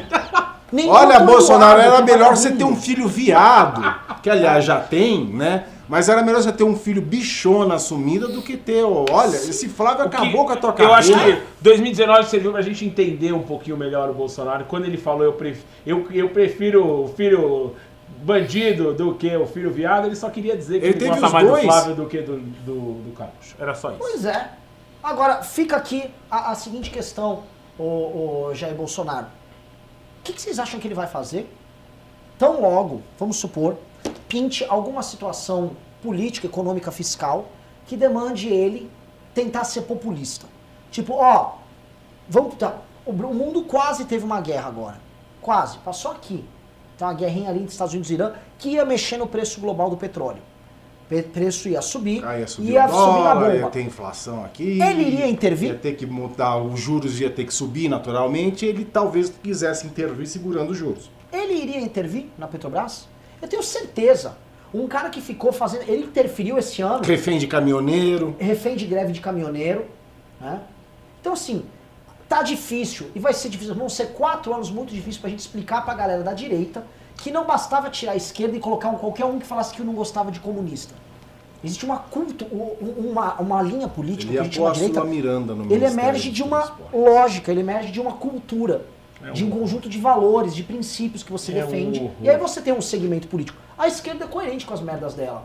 Agora o Bolsonaro, ele não é coerente com nada. A única coisa que ele é coerente, você fala assim, ó, eu consigo entender o Bolsonaro nessa linha do começo, meio e fim, é na hora de defender os filhos. É na defesa É da a única família, coisa. Bolsonaro. É isso. Ele tá lá pra defender a família. A família, Bolsonaro. família dele. Exato. É isso. Não, e você percebe, quando que ele era deputado, o que, que ele falava de gay, minoria? Que ele tinha, que ele tinha asco do coitadismo. Sim. Eu não gosto do coitadismo. Né? Coitad... Ele é o maior coitadista. Ele é o maior coitadista. Ele fala, mas quando a imprensa fala alguma coisa que ele fica coado, que ele não tem pra onde correr, né? por exemplo, esse negócio da- do subsídio da igreja, o que ele fez tá errado. Né? Aí ele não tem o que responder, ele fica assim, ah, por que, que vocês ficam falando de mim? Pô, Vocês só falam de mim. Isso é coitadismo. É, Renan, eu acho que tá sendo muito complexo pro Jair trabalhar. Esse negócio de trabalhar tá sendo foda. Um tal de Vitor Miller mandou um negócio aqui, só falar. Fala. Esse cara, essa pessoa que falou que a Haddad seria melhor que, a, que melhor, acho que o Bolsonaro é a cara do novo MBL. A Quem gente falou, isso? Ninguém falou isso Ninguém aqui. falou, não. Ontem, só lembrando, ontem eu falei que o Haddad é mais qualificado que o Weintraub. Alguém É eu aqui duvida que o. Haddad é mais qualificado que o Weintraub? Só pra saber. O Bom, Haddad fala merda, o Haddad defende ideia ruim, o Haddad é de um partido corrupto, o Haddad passa pano pra criminoso. Então, ele tem todas essas qualidades aí detestáveis. Coloca isso aqui na caixinha. Posto isso, ele é mais qualificado que o Weintraub. O Weintraub é um tapado. O, o, Haddad tinha péssimas políticas públicas muito bem construídas para darem resultados ruins para a educação. O Weintraub é tipo um cachorro no laboratório. Ele é tipo, mano, desculpa, ele é tipo esse ursinho aqui. É um, Pede pro esse ursinho aqui. é um ó. elefante numa loja de louça. É. É aqui, ó, Weintraub. Ó, ó, Weintraub, digita aqui, ele não vai digitar. Eu vou botar o ursinho aqui, ele não vai digitar nada. Ele não vai. Ele não sabe. Sabe por que, que eu não jogo Ai, golfe? meu Deus. Eu vou te falar um negócio, porque eu não sei jogar golfe. Então, se você me botar no campeonato de golfe, eu não vou jogar. Se você me botar, por exemplo, pra jogar rugby, por que eu não vou jogar? Porque eu não sei. Então, assim, o, o Weintraub, quando falaram, Weintraub, acho que você tem que substituir aquele maluco do Vélez, ele ia falar, cara, eu não entendo As, nada de pessoas, as educação. pessoas de fé, quando elas querem contrariar os ateus, elas dizem, né? Os ateus dizem que tudo é coincidência. Coloca um macaco na frente de um teclado para ver quando ele consegue terminar uma obra de Shakespeare. O Weintraub ele é um macaco na frente do teclado. Pois é, pois é, pois É é. tão, é tão sórdido. Eu acho que a gente vive um. É, é tão, é tão sórdido o momento que a gente tá vivendo. E, o cara. Eu, eu, eu entendi o que o cara falou. Eu acho que isso é uma pegadinha, né? Pegadinha pra vocês. Pegadinha do Mas malandro! aí, porque o cara, os caras começaram a falar assim: é, você acha que o Haddad seria melhor? Bom, eu vou falar uma coisa. Eu não tenho É certeza se ele pegadinha, seria é melhor. pegadinha. Você faz assim, pegadinha. Eu não tenho certeza se o Haddad seria melhor. Provavelmente seria pior em alguns aspectos. Mas eu sei. E as pessoas que votaram no Haddad sabiam o que esperar. Eu quero saber se vocês que convictos votaram no Jair, se vocês sabiam que era isso que vocês iam encontrar. Porque eu tenho certeza que boa parte do eleitorado lulopetista que queria o Haddad de volta, queria aquelas merda lá deles, roubando, roubando dinheiro, alimentando, alimentando esquema, fechando esquema com construtor. Eles, é, é- é o que os caras fazem. Eles sabiam. é, quem votou neles queria eles de volta. Agora, quem votou no Jair sabia que ia ganhar os três porquinhos? Sabia que ia ter que engolir Dudu, Carluxo e Flavinho? Sabia que ia ter Queiroz? Sabia- Vocês sabiam Não, vocês iam muita ter, gente que ter que lidar com. esperava Vocês sabiam? Não sabia. Então é isso, cara. A questão é essa, não é. é, o, o presidente é ele. Aí eu vou voltar pra lógica dele mesmo. Não é porque vocês ficam me criticando. Vai criticar o Haddad. O Haddad não é presidente, brother. Não, por isso ninguém vai criticar o O Haddad. Haddad não é nada, aliás. O Haddad não é nada. E se, e se for manter coerência com o que ele tem falado, vai continuar professor. É professor do IBMEC. Lá no. É do IBMEC ou do. Do IBMEC. Do IBMEC? Vai continuar professor, com seu salário sustentando a sua família. Ele falou, eu não posso ficar participando dessas palhaçadas que vocês fazem. Pelo amor de Deus, me tira disso. Deixa o cara. Deixa ele continuar professor lá. Agora, bicho. É isso aí, rapaz. Pegadinha do Jair. Pegadinha. ah, pegadinha do Jair. Ah, achou que eu era liberal, né? a pegadinha do Jair. Achou que eu era conservador? É, é. Gente, vamos chegar em mil pessoas, 993. Vamos subir pra mil, gente. Eu preciso de pimba! Pimba, mimim! Prisão Pimba, em segunda instância a rodo pra trabalhar em fevereiro, março, abril, tá? Vamos que vamos. Voltando aqui, Fofito, só porque você falou dessa pegadinha. O grande problema, assim, isso tem que explicar pras pessoas o tempo todo. Não é que você, ah, mas pelo menos ele não é de esquerda, eu sei. O problema é que ele é um farsante. O problema é que a gente colocou caras que levam a sério o Alan dos Santos. O problema é que numa reunião no Palácio do Planalto, a, a oitava, a nona economia do mundo, houve o Olavo de Carvalho antes de tomar uma decisão. Isso é impensável. É que nem numa cirurgia, os médicos ouvem, gente, vocês vão conversar com aquele morador de rua ali. Não, não, mas eu tô fazendo uma cirurgia no cérebro. Vai ouvir ele. É isso. Ouve lá. Não tem- Ouve que aquele cara lá. Ah, vai o Beato que- Salu. Chama É. o Beato Salu aí. Não tem nenhum sentido. A gente, a gente é é obrigado a ouvir, assim, as decisões do Brasil são tomadas, tipo assim, é, como chama aquele Fi- Felipe Martins, Felipe um Moura. garoto que nunca fez porra nenhuma na vida. Não. Aí tem que aí ouve, ó, política externa, estamos com o Trump, porque a gente vai salvar os dentes. Ah, o Trump, my God. Trump, eu te amo. Essas coisas, é Alan dos Twitter e Santos. Xvideos. Twitter e Xvideos. Twitter e Xvideos. Então, assim, você, você que está nos assistindo, você, meu querido. Do azar. Eu, todos nós, nós elegemos um farsante. A gente vai ter que carregar, a gente vai ter que empurrar a ladeira acima. Três anos disso pro Brasil não quebrar, basicamente. Mas tem mas continuar uma agenda de reformas, re- recuperar economicamente e não deixar a tal da esquerda voltar. E mais, criar uma alternativa política de, do campo da direita, liberal, respeitadora dos direitos das pessoas, etc e tal, pronta para chegar no poder e tentar substituir esta merda que tá aí. Porque senão, cara, se continuar essa linha, nesse- nessa contradição, uma contradição atrás da outra, virou o ano. Que dia é hoje? Hoje é dia o quê? 15, 14? 14, né? 14. Hoje é 14. Você tem mais do que 14 contradições novas só este ano que o Bolsonaro tá fazendo e cagadas contrariando os próprios eleitores, e mentiras e papagaiadas. É uma mentira por dia que tá matando a confiança do próprio eleitor e tá matando a confiança das pessoas na própria ideia de direita. É uma merda isso. Vamos lá. Tem, vou entrar para a próxima pauta aqui, ó. Evangélicos podem desbancar católicos do Brasil em pouco mais de uma década, tá? Esse aqui é um tema assim nem é muito da nossa seara política, mas já era esperado. O avanço do pentecostalismo, do neopentecostalismo, das denominações tradicionais, elas fazem um trabalho bem grande, estão avançando muito no Nordeste. E o Brasil será o maior, ou não, o segundo maior país evangélico do mundo já até 2035, 2040. 32 é a primeira Eu previsão. acho que tem uma, tem uma questão aí, Renan. Mil pessoas, é isso aí, Aí. pessoal. Programaço. Vamos lá. Tem uma questão, tem uma questão impor- importante que é como as igrejas neopentecostais elas dão conta dos anseios mais locais, são igrejas menores, que conversam mais, ah, os, pas- os pastores são mais próximos das suas comunidades. É, e apesar do Brasil ter vivido um processo de desruralização, então a gente viu o êxodo rural muito forte nos últimos 100 anos no Brasil, o... ainda existe essa coisa de pequenas comunidades. E os pastores são muito mais próximos. A igreja católica, ela com essa síndrome de McDonald's, de ser gigantesca, de ser. de ser essa coisa meio. A Rede Globo, a Igreja Católica, são, são as grandes instituições, elas são muito tradicionais. Então, as coisas são muito herméticas, eles têm muita dificuldade de lidar com as suas contradições internas. É, sim, é, o neopentecostalismo ele é uma resposta. Aí é engraçado você ver os movimentos, ah, você vê uma, uma resposta, vê os padres Marcelos, o padre Fábio de Mello. O padre Fábio de Mello você deve curtir, cara. Nossa, eu já vi ele de sunga. Meu, então eu vou deixar você. Impressionante. Com dois S. Viu? Padre Marcelo? Não, padre Fábio. Fábio Mello. Ah, Padre Marcelo.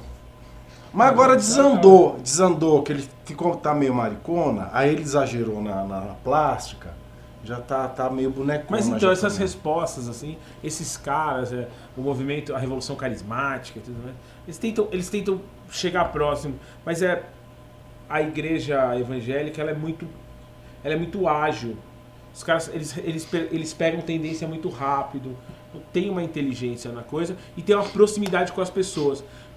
Igreja católica até cinco minutos atrás, os caras estavam celebrando missa em latim. É, exato. É, o Nina Rodrigues, que é um dos maiores nomes né, no direito e na sociologia no país, quando ele, ele analisava o fenô- os fenômenos de massa religiosos, como Antônio Conselheiro, né, ele falava que esses fenômenos eles atingiam a Igreja Católica e tiravam né, fiéis das fileiras católicas, primeiro porque a teologia católica é algo inacessível para as pessoas de baixa escolarização.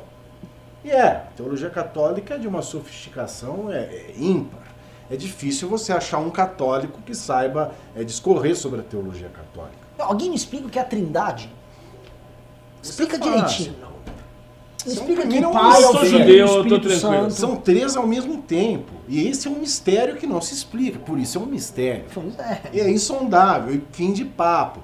E então, como a, a teologia é algo muito so- sofisticado e longe do dia a dia e de difícil acesso para o fiel, né? Que a o Brasil é um país é, semi-alfabetizado, para não dizer quase nada alfabetizado. Estão então esses Riso de movimentos editor, de estagi... editor estagiário aqui no chat. esses movimentos que o Nina Rodrigues via populares de religião, ele falou que o primeiro fenômeno para tirar fiéis da, da, da fileira do catolicismo era esse, a baixa escolaridade. E o pentecostalismo, porque hoje assim, a gente tem um setor de, de evangélicos, né, que são os não católicos, porque o Brasil foi um país católico, oficialmente católico. Né, então o catolicismo tem essa preponderância. É, os evangélicos, os não católicos, eles têm os reformados, que não é esse segmento que está em crescimento, que são aqueles é, não católicos que vêm da reforma protestante, que têm uma análise mais científica, mais historicista, que tem uma teologia elaborada a lá teria a teologia católica, né, que A de reforma. certa forma também se mantém distante a um público de baixa escolaridade. E nós temos o fenômeno que começou é, praticamente no começo do século passado, é, que é o pentecostalismo, que no Brasil é, tomou formas, hoje ele tem é, ganas com a, teori- a teologia da prosperidade, que são, é, no final das contas, lugares onde as pessoas vão procurar milagres é, diários e para os seus problemas mais comezinhos. Elas vão à, igreja tentar prosperidade, tentar um emprego melhor, tentar comprar um carro, uma casa melhor. Então tem todo um sistema de barganhas e, e- e de milagres, e, e isso tudo sem uma teologia sem uma teologia é, sec- é, uma teologia secundária, uma, uma teologia de um, de um grande, é, elaborada, com uma história. Não.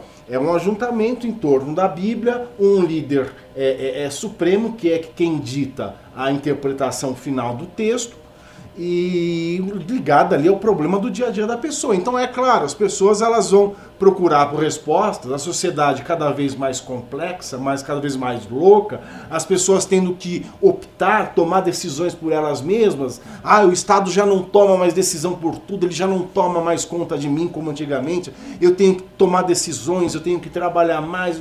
Então é uma sociedade muito mais louca essa sociedade de consumo. Então é claro que essas igrejas que estão é, perto da sua casa, elas estão muito pulverizadas, sem uma teologia é, complexa, é, de fácil acesso, elas têm mais identificação e elas estão ligadas com o problema do dia a dia, não com o problema do eterno.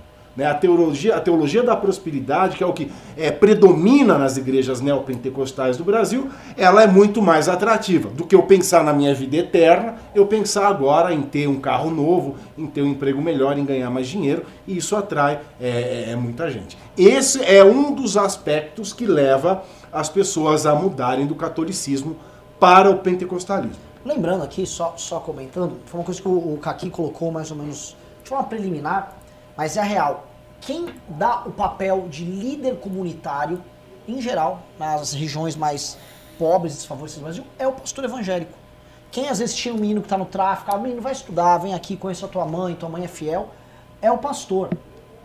Então, assim, esse papel comunitário que o padre já fez nas paróquias, quando não tinha nem município, falava até que era paróquia, eu moro na paróquia de Santo Antônio, ali para lá, um dia aquilo virou uma cidade, deixou de ser o padre, hoje são os pastores. É, o pastor ele cumpre esse papel hoje. Então é natural o, o, esse crescimento. E outra coisa, uma vez é, eu vi um artigo sobre isso, é bem legal. A Igreja Católica funciona numa lógica quase igual ao comunismo: monolítica, hierárquica, top-down, com, com uma ordem intricada de funcionamento e por isso distante. Já as igrejas evangélicas são igual ao capitalismo, concorrência para lá e para cá, uma engolindo a outra, uma concorrente da outra. Lógico que elas vão crescer, são muitos modelos, muitos estilos. Então, Exato, elas concorrem até com a medicina. Você vê um pastor que cura tudo. É verdade. Tem essa ele está concorrendo com a, com a medicina. Tem essa estrutura bem, bem arcaica e. Uh, o que é? Não, eu vou lembrar. É, enfim. Uh, essa estrutura bem burocrática, né? monolítica. Então tem, tem um papa, os cardeais, os, é como se tivesse conselhos e soviets e. Ah, é, é, é platônico. É platônico. E lembrando que é uma, é uma, estrutura, se você for lembrar, que ela vem do Império Romano. Ela, é, ela é descendente direta da estrutura da religião romana. O sumo pontífice, lá, que, o, que é a figura do Papa, você já tinha um lá na própria religião romana, as, as virgens vestais, a estrutura burocrática da igreja oficial que tinha. Na igreja não, da, da religião oficial romana. Então isso é um modelo muito antigo. Está confundido com um modelo capitalista, rock and roll. É a igreja de Paulo ou a igreja de Pedro? Eu não sei. Uh, Pedro. Pedro. Pedro. Exato. E hoje também nós temos, para não ficar na, teo, na teologia da prosperidade, né, que é um pesque pague da fé, nós temos também esse fenômeno é, é, é, de juventude que o capitalismo também trouxe é, para as igrejas não católicas, é, para os evangélicos, que são os pastores jovens, os pastores coaching. Né? Hoje nós temos uns pastores que são um fenômeno de redes sociais. Nós entramos nas redes sociais, são milhões e milhões de seguidores. Se nós somarmos, é, é, é, é já dá uma expressão, é, já dá um, um, número muito expressivo da população brasileira, que são pastores voltados para o público jovem e que atuam como coaches. Né? Eles têm Jesus de fundo, mas na verdade eles são os coaches que põem o fiel no centro do mundo e ficam dando incentivo para o dia a dia. É só, um fenômeno moderno. Só respondendo uma pessoa aqui, né? Não mandou pin, ela mandou um comentário. A Neide, ela tá falando assim: democracia em vertigem é maior que MBL, democracia em vertigem tá no Oscar, MBL não.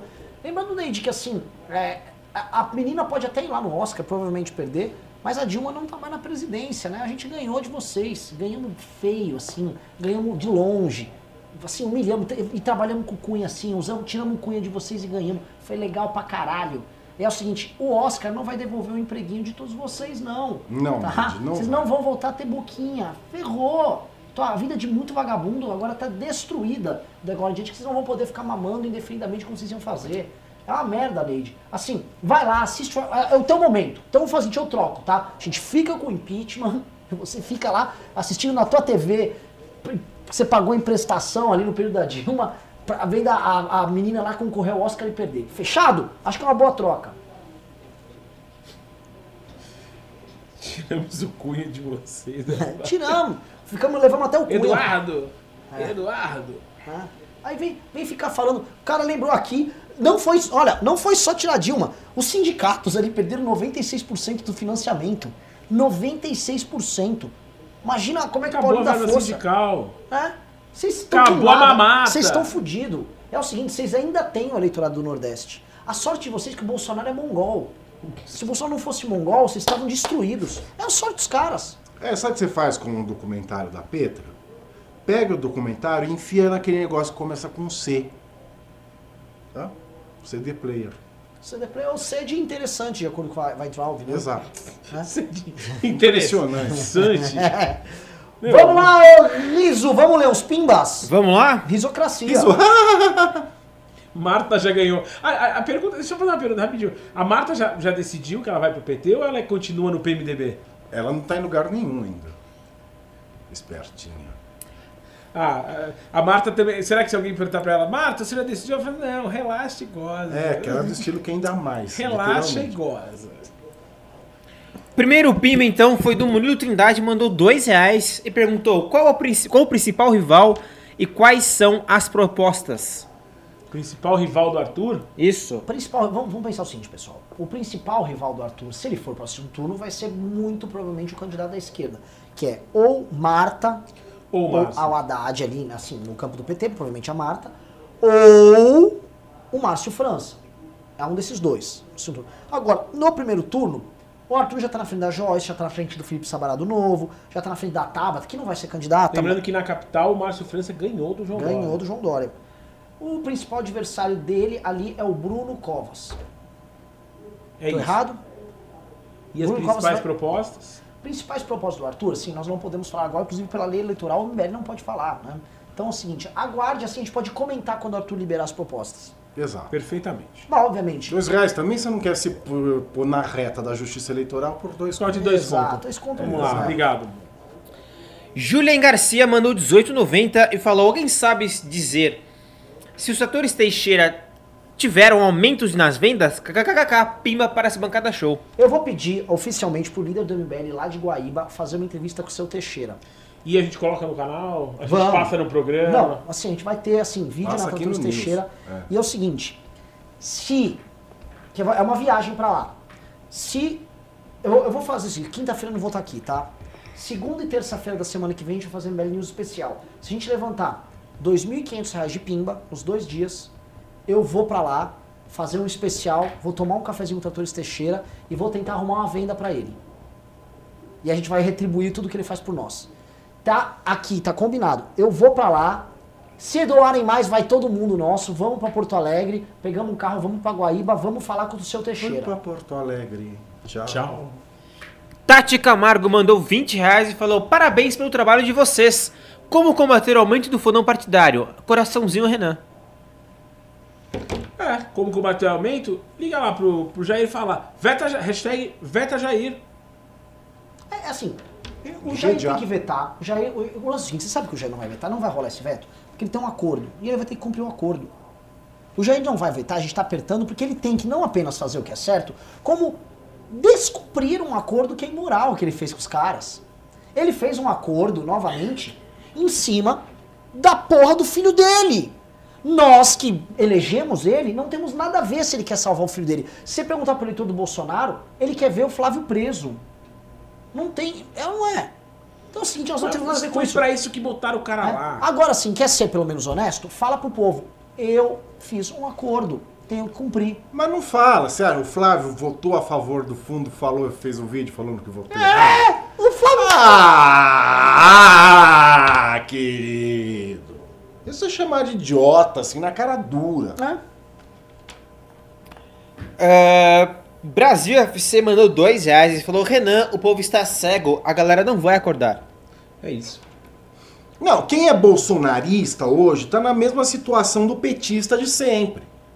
É, É cego. difícil, ser, con- é difícil ser, ser- é, é- é contradição atrás de contradição. E aí o cara para de, de pensar e começa a ter que ficar explicando um negócio que não tem explicação. É fanático. Que é o que aconteceu logo em 2000 e... Foi 2005 o mensalão, Renan? Me corrige. 2005, exato. Mensalão foi 2000 2005. Cinco. Em dois- a partir de 2005, o petismo parou e ficou tendo que justificar o injustificável. O PT falava o seguinte: estamos tirando o pobre da pobreza. É isso.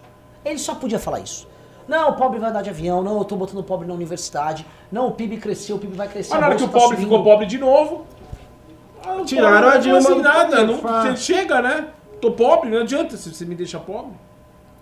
Um dia sentou de longe no Blink 182, é um dia Ivan mandou 5 reais e falou: Pimba sério, fofito, por que os judeus, inclusive os brasileiros, se destacam tanto na comédia e humor? Cara, eu gostei desse Pimba, muito obrigado. É uma pergunta boa, porque eu acho que existe uma existe uma existe parte da cultura judaica que é conseguir trabalhar a irreverência. Cultura Yiddish falava muito disso. Ah, existe primeiro ah, uma situação de que, enfim, o exílio, ter passado por muita desgraça, ter passado por muita perseguição, o judeu sempre soube rir da própria desgraça e não deixar que e, não deixar que a, a desgraça fosse maior. Então, acho que é, essa habilidade de você conseguir lidar com esse tipo de situação muito adversa é, fez dele um, um cara pronto para lidar com o humor. É muito interessante. Tem grandes comediantes americanos que são judeus. Eu gosto muito. O Jerry Seinfeld é um deles, a Sarah Silverman é uma que eu gosto pra caramba. É, e no, no Brasil, você tem o, o Fábio Rabin, que agora tá falando de política pra caramba e se e Sim. engedou pra esse lado. O Dani Zuckerman no Pânico. Tem o menino também, como é que chamava? O gordinho, o gordinho loirinho, engraçado também. Esqueci o nome dele. Tem uma galera. Mas assim, na prática, pro judeu é inteligente também. Ah, Cara, você olha um O judeu, do- cara, é, eu não o consigo achar judeu burro. Povo do livro. Povo do livro. Sempre teve, sempre teve na cultura judaica uma valorização do estudo, uma valorização ah, das letras, valorização da cultura. Então, ah, acho que quanto mais você conhece, mais você fica à vontade para tirar, para rir das coisas. Então, eh, quem não manja muito tem dificuldade de fazer piada. Quando você entende, fica fácil. É mais ou menos isso. Obrigado pelo Pima. André Lemes mandou 5 reais e falou: Acredito que Paulo Guedes está contrariado com essa taxa sobre o cheque especial. De quem foi essa ideia de jegue? Hashtag Arthur Prefeito. Ué, a ideia de jegue foi do, do, do neto do Roberto Campos. Foi dele essa ideia. E o Bolsonaro, assim, era uma ideia, popu- uma ideia ruim. E ela foi levada à frente. O Guedes não falou nada disso aí. Aliás, era uma coisa pro Guedes ter falado. Só que quem ficou falando muito, pra tudo quanto é canto, foi o Bolsonaro. Sabe por quê? O Bolsonaro deve ter visto a ideia, deve ter achado o máximo. Nossa! Consegui! Vou parar essas taxas absurdas! Aí, basicamente, eu cobro através de uma nova taxa. Genial! Ele achou que tava dando uma manobra populista na galera.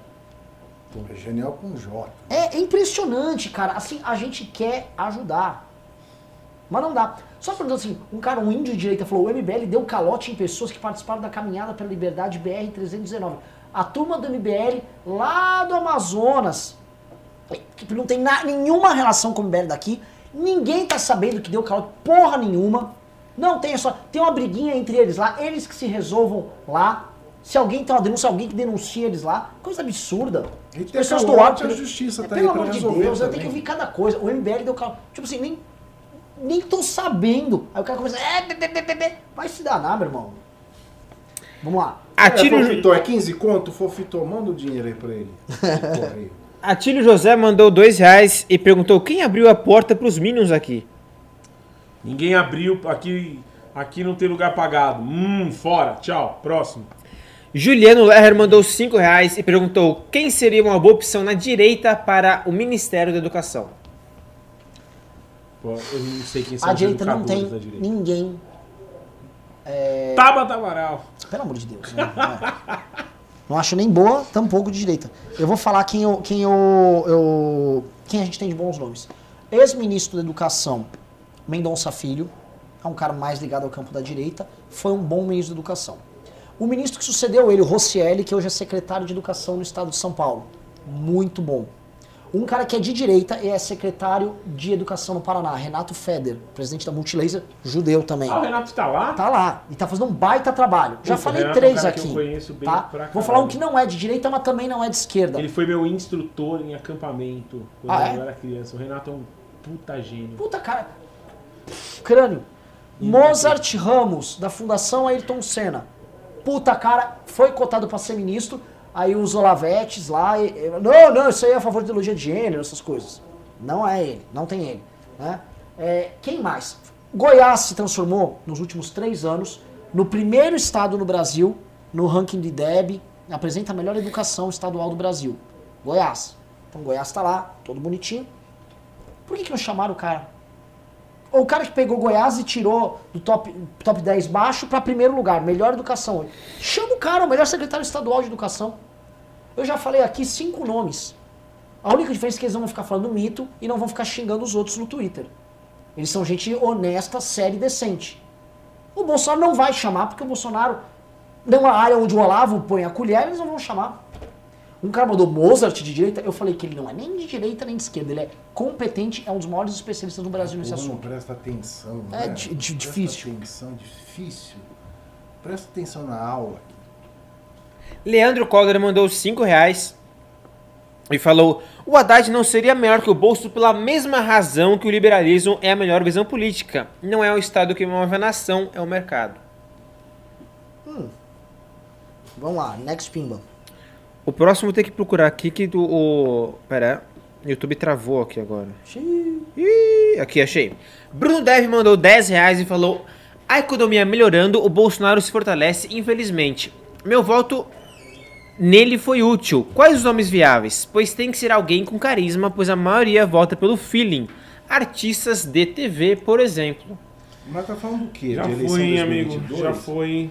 Isso aí é meio. Isso é meio was, mas tudo bem. Tudo bem. Não, já foi, é. Tá falando do quê? Da eleição de 2022? É, mas assim, vai ter que ter gente vai carismática? Vai, isso é um ah, fato. mas até lá aparece, brota do chão com a garota do Fantástico. Não é hora ainda de, de, de elucubrar isso. Conjecturar bobagem. Pois é. Vamos Aí- lá, próximo aí. Acabou? Acabou. Ô, pessoal, é- eu quero. Bom, olha, nós falamos, nós falamos aqui do, do, do Arthur, falamos de medida liberal, falamos como o Bolsonaro decepcionou no liberalismo. Faltou a gente falar do projeto do Holiday. Então, exatamente. Vamos falar do a projeto gente, do a gente, olha, eu vou Eu tô falar. vendo aqui, ó, gente bacana, tem o Felipe Daniami, o Juliano Herrer, a Carol Vieira, uma galera legal assistindo aqui. E cadê Pimba? Quero Pimba. Preciso Até hoje, a prefeitura de São Paulo mantinha o monopólio da poda de ar. Cara, Deixa eu te falar uma coisa. Eu não sei. Você já morou em casa em São Paulo? Não, mas já trabalhei em empresa que precisou do serviço Então, da, da É, Minha mãe mora em casa. poda. E a poda era foda. casa há muito tempo. é, e ela tinha um monte de problema com esse negócio de poda de árvore. Já, eu já vivi de perto esse drama da poda de árvore. É um saco. Porque antigamente como que funcionava? Você tinha que pedir para a prefeitura para podar a sua árvore. Se você não conhecesse ninguém na subprefeitura, ou se você não fosse amigo, ou se não tivesse, ou se você não molhasse a mão de ninguém, demorava muito tempo. E aí acontecia o que acontece todo verão em São Paulo. Cai árvore pra caralho. Por quê? Porque, meu, o cara tem uma árvore lá na, na calçada dele. Ah, e chama a prefeitura, a prefeitura não dá conta. E fica aquele negócio. Aí, aí cai a árvore, puta, fecha a rua. Aí vê os caras. É um caos. Então, não era feito nenhum trabalho de, de contenção nessa coisa das árvores. E também não era feito. ah, deixava, deixava pra coisa estourar. Um monte de árvore podre. Exato. O dono da árvore O pede, dono da árvore a, pede, prefeitura não a prefeitura responde, não aparece, e não a manda. responsabilidade é do cara, mas, a- mas a, só a prefeitura que fazia. Puta projeto do Holiday, um puta acerto. Exatamente. E ele tem, o do, ele tem o do- e também das funerárias, né? Porque existe o Esse já monopólio municipal. Esse, Esse- já passou faz tempo. É, o Holiday pegou dois problemas que as pessoas não falam tanto, mas assim, sempre que pinta um problema Só é um quem já saco. teve, só quem já teve um parente que faleceu ou alguma, alguma pessoa próxima sabe o tamanho que é essa encrenca. Você tem que chegar lá no, no velório municipal e ficar na mão Sim. na mão do serviço público, que tem um cara lá que tem uma maquininha que faz tudo ali e que você tem que fechar as coisas direto com ele. É um puta, do- é, é, é, é escrotice da escrotice. Então, assim, são pequenas coisas que. São pequenos atrasos em São Paulo que eu acho que o, o Holiday tá atacando maravilhosamente bem. Esse da poda de árvore, eu preciso ligar pra minha mãe pra contar que ela vai ficar Exato. feliz. E hoje, é, a- com, com a lei que foi sancionada, que é, que é o projeto do, do Fernando Holliday, você pode, como particular, é, contratar uma empresa para poda, apresenta o laudo com pedido de poda. Se a prefeitura não responder em 10 dias, presume-se que foi aceito. Então a pessoa já pode é, podar é, a árvore, porque a prefeitura tem um prazo improrrogável de 10 dias. Respondeu, deu ok? Deu ok. Respondeu, não deu ok, aí não pode. Já é desculpa. Mas assim, não falou nada, que esse era o grande problema. Não falou Claro. nada, tem o laudo, você pode ir lá, poda, problema resolvido. E outra, abre também flanco para a prefeitura terceirizar esse serviço ou fazer é, parcerias, né, concessões PPP. para você ter empresas, você não precisa concurso, não precisa de gente concursada, etc. é, e tal. é- é tira da máquina aquilo que não é essencial, né? É, enfim, é, tira da administração pública aqueles trabalhos que não são típicos da administração. É isso aí, Fernando Holliday não pode ver um pau em pé. Ah, isso é verdade. É um vereador muito ativo, Exatamente. né? também passivo pra caramba. Né? Importante é o seguinte: preocupado o paulistano, ele viu um pau em pé procurar a melhor solução pra resolver. Exato. E eu vou te falar, menino dedicado, regular. O Holiday, o Holiday, o Camozato e a Janaína do Novo. Tem mais dois, tem o, o, o lá de Belo Horizonte, que é maravilhoso. O vereador do Novo de Belo Horizonte eu conheci. Que monstro. Maluco, o cara é muito bom. Mas eu quero dizer assim, essa turma é a primeira geração de renovação política, eu não gosto desse termo, mas enfim, que vai cumprir seu mandato.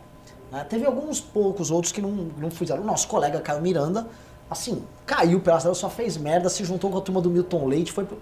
Olha, esse tá assim, tá caminhando aí pro ostracismo a passos assim, bem É, velozes, né? Caio Miranda foi uma grande decepção né, nesse cenário de renovação política Foi. é, que começou nas últimas eleições. Ele foi, acho que, a maior das decepções com os novos nomes. Sim, disparado. serem E o, e o... É, ele se vendeu como sériozinho, etc. E o Fernando Holliday, que era mais assim, um personagem do MBL, foi o cara que segurou as pautas de real interesse do dia a dia do paulistano. Lembrando assim, um menino que hoje tem seus 22 anos no máximo, Holiday. O Holiday, relator da reforma da Previdência, tomou tiro, poda, é, fez a lei do Funerária, flanelinha. não deixou o Uber sair de São Não deixou Paulo. o Uber acabar nem sair de São Segurou os Paulo. aplicativos. Puta que pariu, assim, você pega, assim, tem mais coisa. Aí, Aí, todo- os, aí os caras aqui no chat falam assim, ah, a gente queria que você estivesse falando da reeleição do Holiday.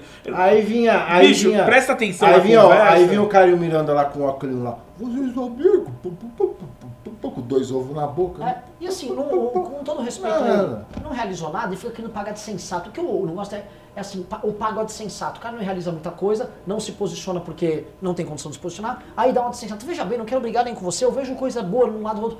Vida se posicionar, Holiday se posicionou, entregou aquilo que se propôs, tá terminando um puta mandato, assim como o Camozato em Porto Alegre tá terminando um puta mandato, assim como o do Rio de Janeiro terminando um puta mandato, né? Cumprindo com suas promessas, eu acho isso fabuloso tá de parabéns. O- eles também, os outros dois que eu citei, o, o Fernando tá, é do MBL, tá com a gente mais próximo é, em especial, porque a gente conhece mais.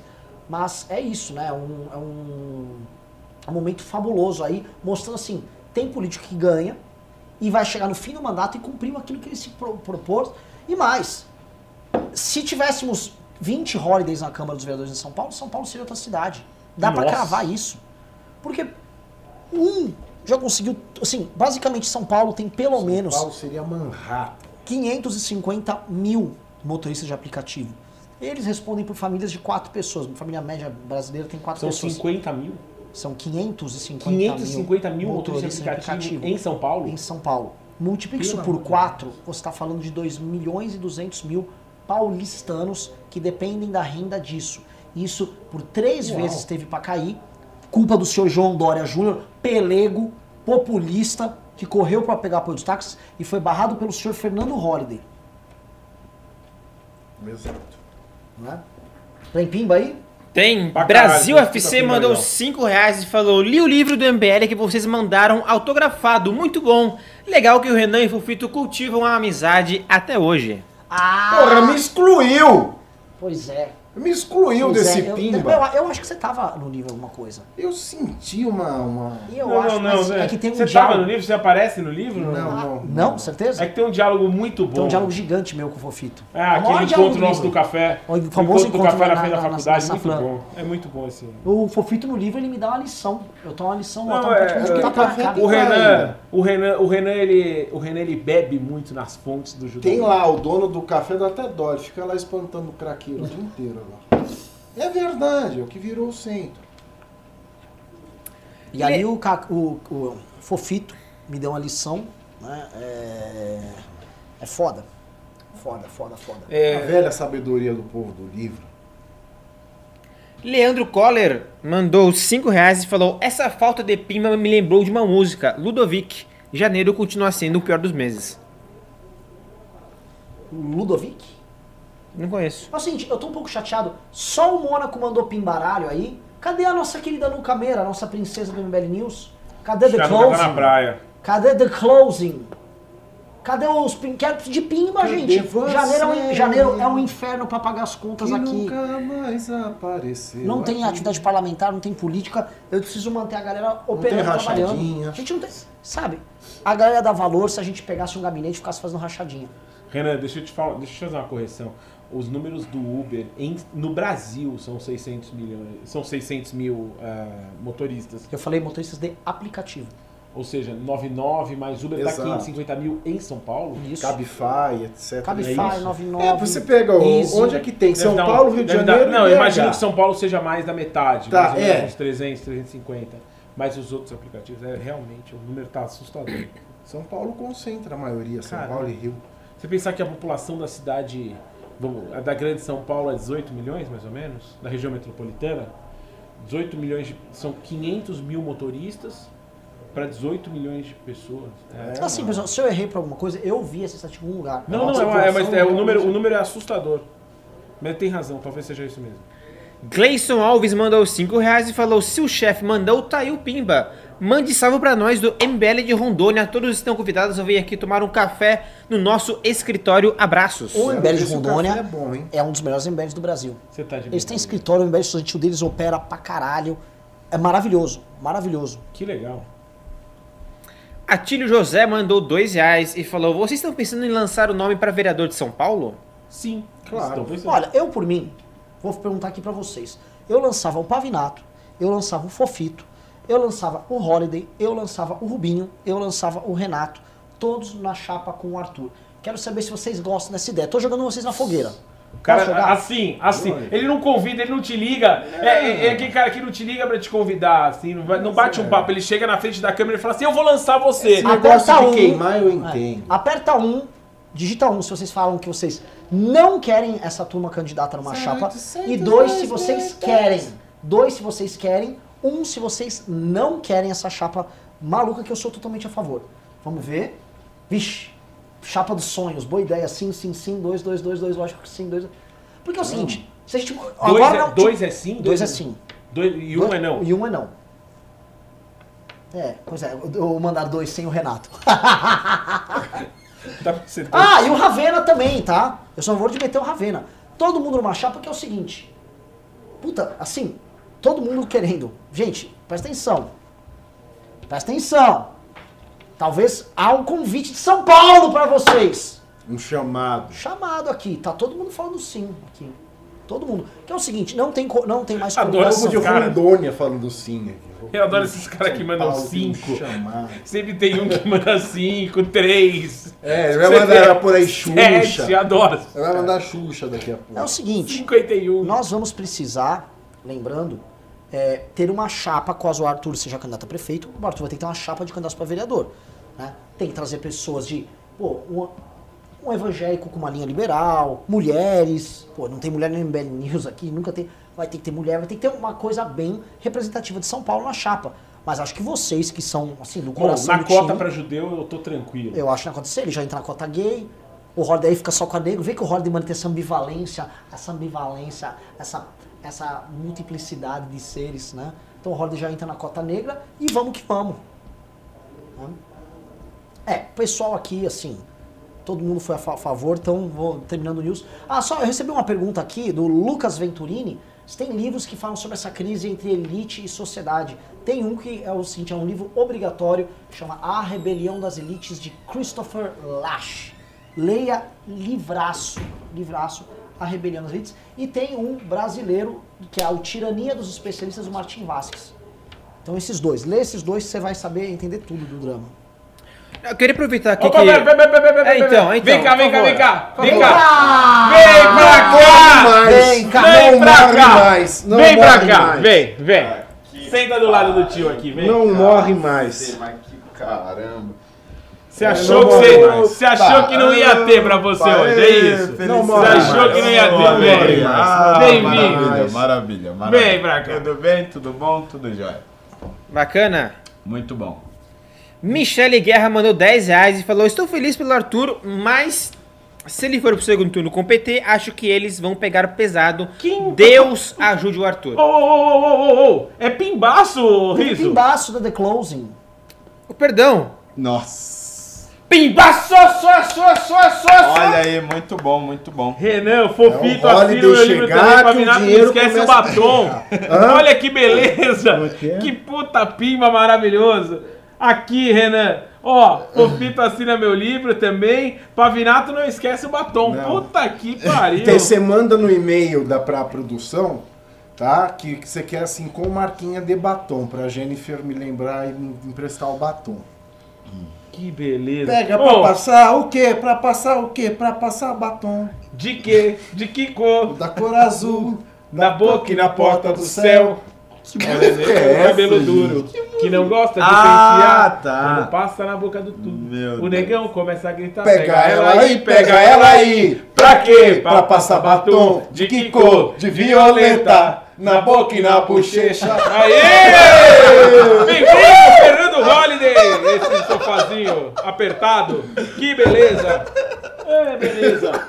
É o seguinte, o Fernando Holiday. vamos comer- posso, posso abrir coisas que você. Posso abrir seu coração aqui? Ih, abre, abre tudo. Eu tive uma conversa com o Holiday esses dias. É um Holiday. Ah, assim, não, não, antes de você falar, só um detalhe. Acabei de postar no Twitter, que eu recebi a lembrança no Facebook. Hoje faz exatamente, exatamente cinco dias e seis horas que eu entrei pela primeira vez no escritório do MBS. Cinco anos de- Cinco Cinco anos, anos. cinco anos, cinco anos, cinco anos. Eu, eu dava qualquer dinheiro pra ver o Holiday entrando pela primeira vez no escritório. É, você Que deve Cara- ter sido histórico. Pois é, menino. Conta pra nós qual foi sua sensação quando você chegou lá. Ah, foi uma sensação de desespero, né? Porque eu, eu esperava encontrar um- uma, uma galera profissional, né? Pô, pô, quase tinham eleito um deputado estadual e tal, mas eram um, um- um- umas pessoas um tanto quanto malucas e tudo mais. E aí eu saí meio desesperançoso, falei, os caras querem me chamar de holiday, tem a galera se veste de uma Sua mãe falou assim, ô esquisita." Fernando, esses malucos. E É. hoje a gente falando que você não pode ver um pau em pé. Você vê como a- o nível ele só vai aumentando. Você viu, né? É a tese do? Pavinato, é o seguinte. Você com esse negócio da pô. poda, de agora É. em diante você não pode ver um pau em pé em São Paulo. Passar foi. Mas enfim, eu definitivamente não esperava que fosse acontecer o que aconteceu. Maluco isso, né? Bem maluco. Maluco total. O que, que você achou de mim, Holiday? Ah, assim, cê- Você quer saber? Tem, tem que falar? Você quer saber mesmo? É isso? Não. não, ele, ele tava com umas camisas meio esquisitas, aqueles pelos no peito vazando, sabe? Aquela coisa desagradável. É assim até hoje. Assim, eram pessoas, assim, definitivamente com pouca cara de credibilidade, né? Mas felizmente eu, eu tava errado. Tava errado. Pessoal, me falaram o seguinte, tá? Por conta da presença não só do Holiday, mas do, do Pavinato, acho que principalmente do Pavinato. Estão pedindo pra mandar. O público aqui tá falando pra mandarem um pimba, pedindo pra cantar o You Survive. Então, se mandarem um pimba, pelo menos cinquentinha, a gente canta todo Ah, mundo o Survive com dança. Tá? A, gente manda, a gente encerra esse programa com o You Survive com dança. Tá bom? meu Deus. E obviamente acho que é uma performance muito, muito Eu forte gosto do mais de manga madura das frenéticas. Manga madura. Então estamos aguardando o pingo aqui. Manga que- madura. Manga madura. É, é, o que, que tá nessa comentando aqui, ó? eu o pessoal manga pediu, madura, no meio do programa. Para o, o, o Pavinato e o Fofito serem candidatos. Ô, pro louco! lugar. Se você Aí eu me perguntei, porque você, é você assim, lembrando, o Roller aqui é o nosso, nosso cabeça de chapa. Certo. Você gostaria de ter uma chapa dessas? Não vai fazer campanha no. Não, não, eu tô perguntando se você numa tá chapa, fazendo uma nem enquete. sei se é candidato, Ah, mas tá. questão de eles. É uma Não, é. enquete. É uma pequena enquete, É uma enquete. rápida no Uma chat. enquete, uma o enquete Renan fez um convite aqui informal, jogou na fogueira, eu e o Pavinato logo assim, falou assim, ó, eu gostaria, eu gostaria. O que que vocês acham Olha, aí? eu acho, eu acho que é uma chapa que, na verdade, se, se eu fosse candidato à reeleição, se houvesse uma chapa nesse caso e tal, eu acho que seria uma chapa muito plural, interessantíssima. O Pavinato conseguiria pegar os votos que eu não consigo atingir. Das gay da- das bichas frescas tal, vai na academia, não sei o que, aquela Você coisa quer ir na toda. academia também buscar os votos? é isso? É isso que você tá falando pra gente, mano? Que você vai começar, você, você, você tá, vai se inscrever na academia pra ir buscar voto? Não, e o Fofito, o Fofito, bom, é judeu, né? Tem a, a entrada ali na comunidade judaica e tudo mais. E, e é um sujeito que sabe apreciar bons pratos também. Acho que entra aí num público bem interessante. Acho que pode agregar. Acho que seriam candidatos que agregariam a chapa aí, com certeza. Mas também vai o Renatão, o Ravena. Isso, tem, tem, tem opção, tem que Ah, sobra. de rabeta tem um monte, né? Rabeta não vai faltar, é isso? É, exatamente, exatamente. Então, outra coisa, só lembrando aqui, pra vocês que estão assistindo, pra quem tá aqui no chat, tá? Vocês também vão votar um ou dois. O Holiday me convenceu que ele tá com medo de perder a eleição. Ah, não, veja bem. Ele nunca- esse, esse medo, ele é constante na vida de qualquer político. Entendeu? Vocês acham, um, que tá reeleito fácil, Mas vai a urna é voto, eletrônica. Ou dois, pera, deixa eu fazer a enquete. Ou dois, é bom se preocupar, vai ser difícil, porque tem grandes nomes ali surgindo ali na, com o Novo, com os bolsonaristas. Um ou dois. Um, reelege fácil. Dois, tá dureza. não Boa enquete, boa enquete, boa enquete. Vamos lá, Tá começou. dureza, a tá difícil. aqui. Vai ser uma eleição disputada pro Holiday. Dois, Repete, hein? repete Dois, hein? Vai ser complicado. Um é que ele reelege. Um é que reelege. Ó, tem uns dois ali, hein? Se Olha lá. isso- Não, eles não sabem igual que eles estão respondendo é ainda. É que aqui tá com atraso. Aqui tá vindo a enquete da, da, da, Não, não da tá, enquete não tá, tá anterior. aqui. tá Não, tipo- no seu não tem atraso, do Fofito tem. Não, o meu tá bem um, assim, bem, bem de longe. Nossa. assim. Ó, olha, tem 800 pessoas. Com esses 800 Não. votos aqui, você É que ele não avisa que mudou a enquete. Não, não. Ele nem pra botar outro número, falou assim, ó, a enquete agora valendo 3 e 4. É, é que nem o Silvio 5 e Santos. 6. Ele muda a programação Muda a regra e não do avisa jogo. nada. Ele liga lá e fala assim, É, bota o e chave. daqui a- Exato, daqui a pouco cai tudo entre os Ah, cancela chaves. esse programa aí, cancela esse programa e põe o Chapolin. E só pra saber, aqui outra enquetezinha. Um, para prefeito Arthur, mamãe falei.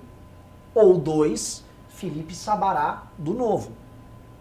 Ah, Renan, Renan não põe a enquete com o mesmo número. É, a gente não velho, sabe que qual é ainda vai resultado. tá outra. Tá, enquete. cancela, para tudo, para tudo. É, para. Você vai botar Mandem beijos para mim enquanto isso. é, oito para Arthur, mamãe falei. E Isso. nove para Felipe Sabará. Pronto, agora. Oito Pronto. para Arthur, mamãe falei. E nove Felipe Sabará. Vai lá. do Quem sabe quem É, é a urna, seu teclado agora virou urna eletrônica pro Renan, é, É, pra isso. brincar. Tchá, tchá, tchá, tchá, é Oito. O número é oito, Arthur não falei. Nove. Pelo Partido Novo, o ex-presidente da do Fundo Ah, tá. Fundo Social Fundo do Social. Estado de São Paulo, senhor Felipe Sabará. O ex-presidente por dois meses.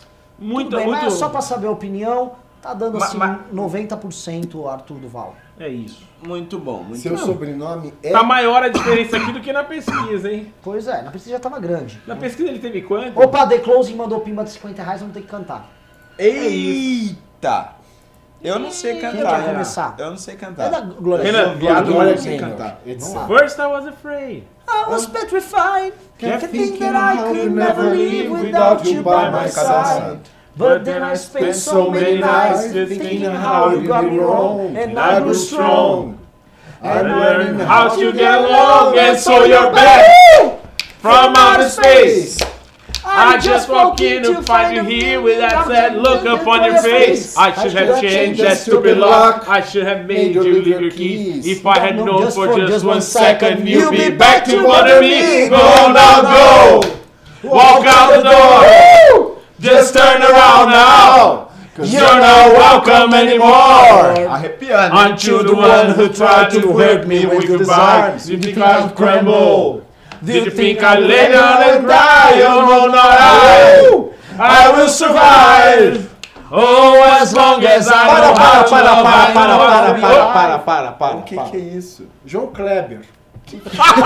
Agora que é o resto da Para, música, para, mais para, para, para, cinquentinha. para. Gente, vamos, vamos. 10 para 10 da noite, dá pra Tem já? mais pin, Barrito? Tem, tem. Tem mais pin. Vai, vai. Ah, Já são tá. 10 para as 10. Michele Guerra mandou 10 reais e falou: Estou feliz pelo Arthur, mas se ele for pro segundo turno com o PT, acho que eles vão pegar pesado. Deus ajude o Arthur. Fica tranquilo. É o seguinte, o Ar- nós derrotamos esses A caras. nossa última briga com o PT, quem é que ganhou? Pois é, pois é. E é o seguinte, ó, tem aquela Neide que tá aqui, faz o seguinte, Neide, se o Arthur ganhar do PT a Prefeitura de São Paulo, a gente deixa vocês ganharem o Oscar também.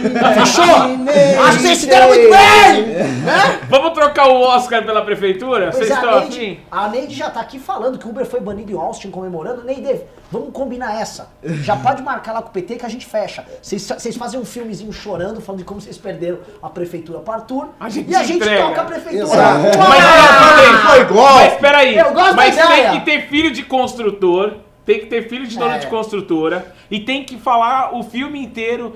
Ah, e aí? Como se alguém tivesse um punho enfiado no seu rabo durante toda a narração. Eu, eu, eu vou ler os primas então, como se fosse a, a, Vai a Petra. lá, a Pezinho. Bruno BT mandou 5 reais. Vi seu vídeo no Pondé, muito bom. Pavinato 2020, RS, grande abraço. Você não ouviu o que ele Ele falou? tá falando com voz muito baixa. Igual a Petra, Ele velho. falou igual a Ele tá Petra. falando igual a Pedro. Ah, tá, mas foi que eu não escutei. Vi seu vídeo no Pondé. Eu vou falar uma coisa. Muito né? bom. Se a, se a Petra ganhar, falar, se a Petra ganhar, o- vi seu vídeo no Pondé. Ah, mas deixa eu terminar, termina aí. Vi seu vídeo no Pondé, muito bom. Pavinato 2020, RS, grande abraço. Obrigado, querido. Beijo do gordo. Marco Antônio Amorelli mandou 5 reais e falou: Marcel Van Hatten seria um bom nome para a presidência? Ó, adoro Marcelo ele. Seria um bom nome, sim. É... Daqui 20 anos. 30, Sei, talvez. sei não, assim, eu, 35. eu, eu acho que Talvez 40. Eu não tenho- sou capaz de, de julgar essas coisas. O Marcel é um cara bacana, parceiro nosso. Eu acho que é, presidência da República, agora, talvez não é o caso. tá? Mas Próximo. Próximo, Cristiano Moreira mandou 20 reais e falou: Boa noite. Falaram de boas opções para o Ministério da Educação e visto as atuais asneiras do atual governo, quem vocês acham que se- que seria um bom presidente hoje? quem seria um bom presidente Hoje, o Mourão. Só tem essa opção. ou é o Bolsonaro ou é o Mourão. O Mourão. Hashtag Tim Mourão, vambora. Próxima, vai. Vamos lá, vamos lá, vamos lá. Não, mas em relação aos candidatos de 2018? Não, em relação às coisas. Não, não, é elucubração. Ah, tá. Conjectura. Eu, Michel, Michel Temer. Papai Drácula, vamos lá, Riso. O Warrior Non mandou 2 reais e falou: O Flow com o Renan foi um dos melhores. O meu Flow, foi- gente, que é Flow? Aliás, vocês todos têm que ir no Flow. Tem um Gente, o Flow, é o seguinte, existe um podcast que é gravado ao vivo pelos meninos do o Igor 3K e o Monark, são youtubers gamers. Só que, meu, uma viagem, duas horas e meia. É bate-papo. E, cara, puta audiência, público do caralho. Divulguei Tratores Teixeira que nem um louco lá. Foi com o boné? não, não tinha ainda o boné. Ah, não, agora eu acho que a gente tem que andar com o boné pra cima e pra baixo. Risinho. Próximo Pimba do Anderley Pastrello mandou 10 reais e falou: Adoro essa música. Eu acho maravilhoso. Aí o Survive. E, aliás, pra quem não gosta da versão da Gloria Gaynor, tem uma versão da banda Cake. Ah, at first I was Wasn't afraid. I was É, petrified. bacana. muito Kept thinking I could never live without you by my side. 2000 But then I spent so many Por aí, 2004, puta álbum. 2005. Tem essa música, We Survive Guitar Man. É Fashion Nugget. É bom, é bom, né? é O bom, é bom, é Fashion bom. Nugget. Olha, que álbum, que álbum. Exato. Deixa eu só entender uma coisa. Vocês falaram no programa do, do- dos meus corta-pau, né?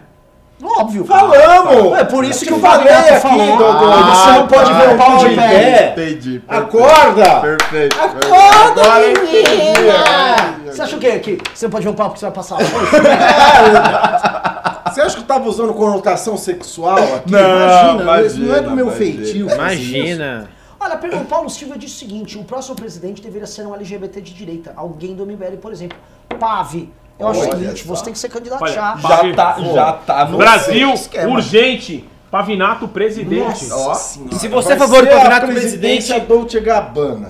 Você, você é um presidente assim, luxuosa e luxuriosa. se você é a favor do campeonato presidente, digite, digi- digite 1, se você é contra, só olhe. Só assiste. Acabaram os pimbas, Renan? Acabou. os prêmios. Gente, que programa maravilhoso. Teve assim, dançamos, teve aqui seus, sei lá, seus 450, 500 reais de Dançamos. pimba. Dançamos. Podia ser mais, podia Dançamos. ser 100 Dan, dan, dan, aí. dan, dan, dançamos. Ó, ó, ó, tá pintando um aí, Mande um aí. Ó. Galera quer, galera quer pavinato na presidência da república. Aí os caras já puseram dois, 24. 24. Olha, programaço. Querem continuar alguma Peraí, coisa? peraí, peraí. E olha, Brasil acima de Sabe tudo, por que eu falei Brasil em cima de E eu tudo. vou falar Lê de novo, lê de novo, lê de novo.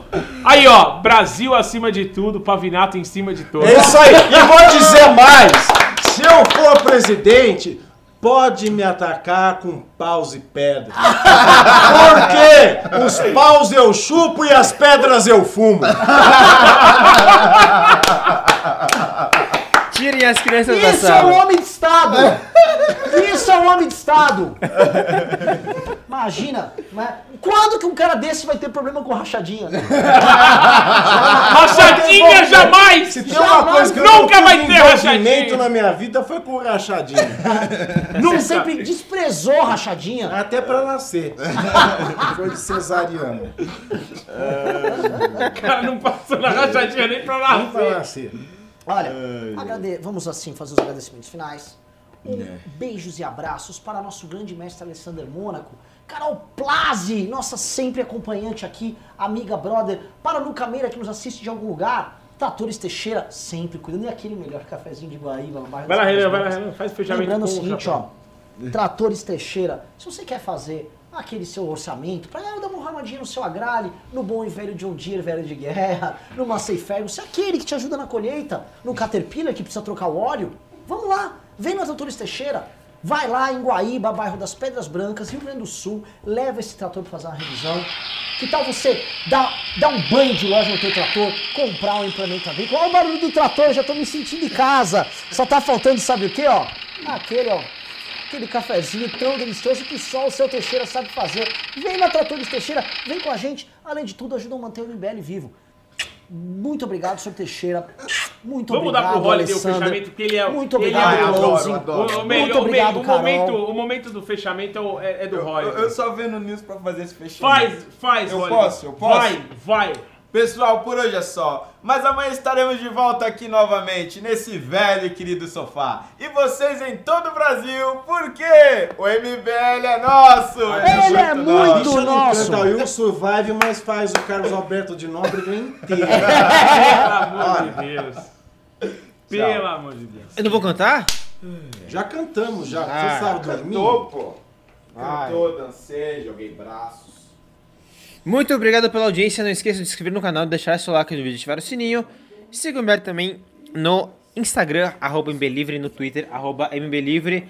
Ah, em instantes, deixa eu botar aqui na tela, começaremos nossa live no Twitch. O Pedro acabou de falar que estava indo lá preparar o programa. Então não saiam daí. Vamos ver pessoas jogando videogame. Que bacana, que animado.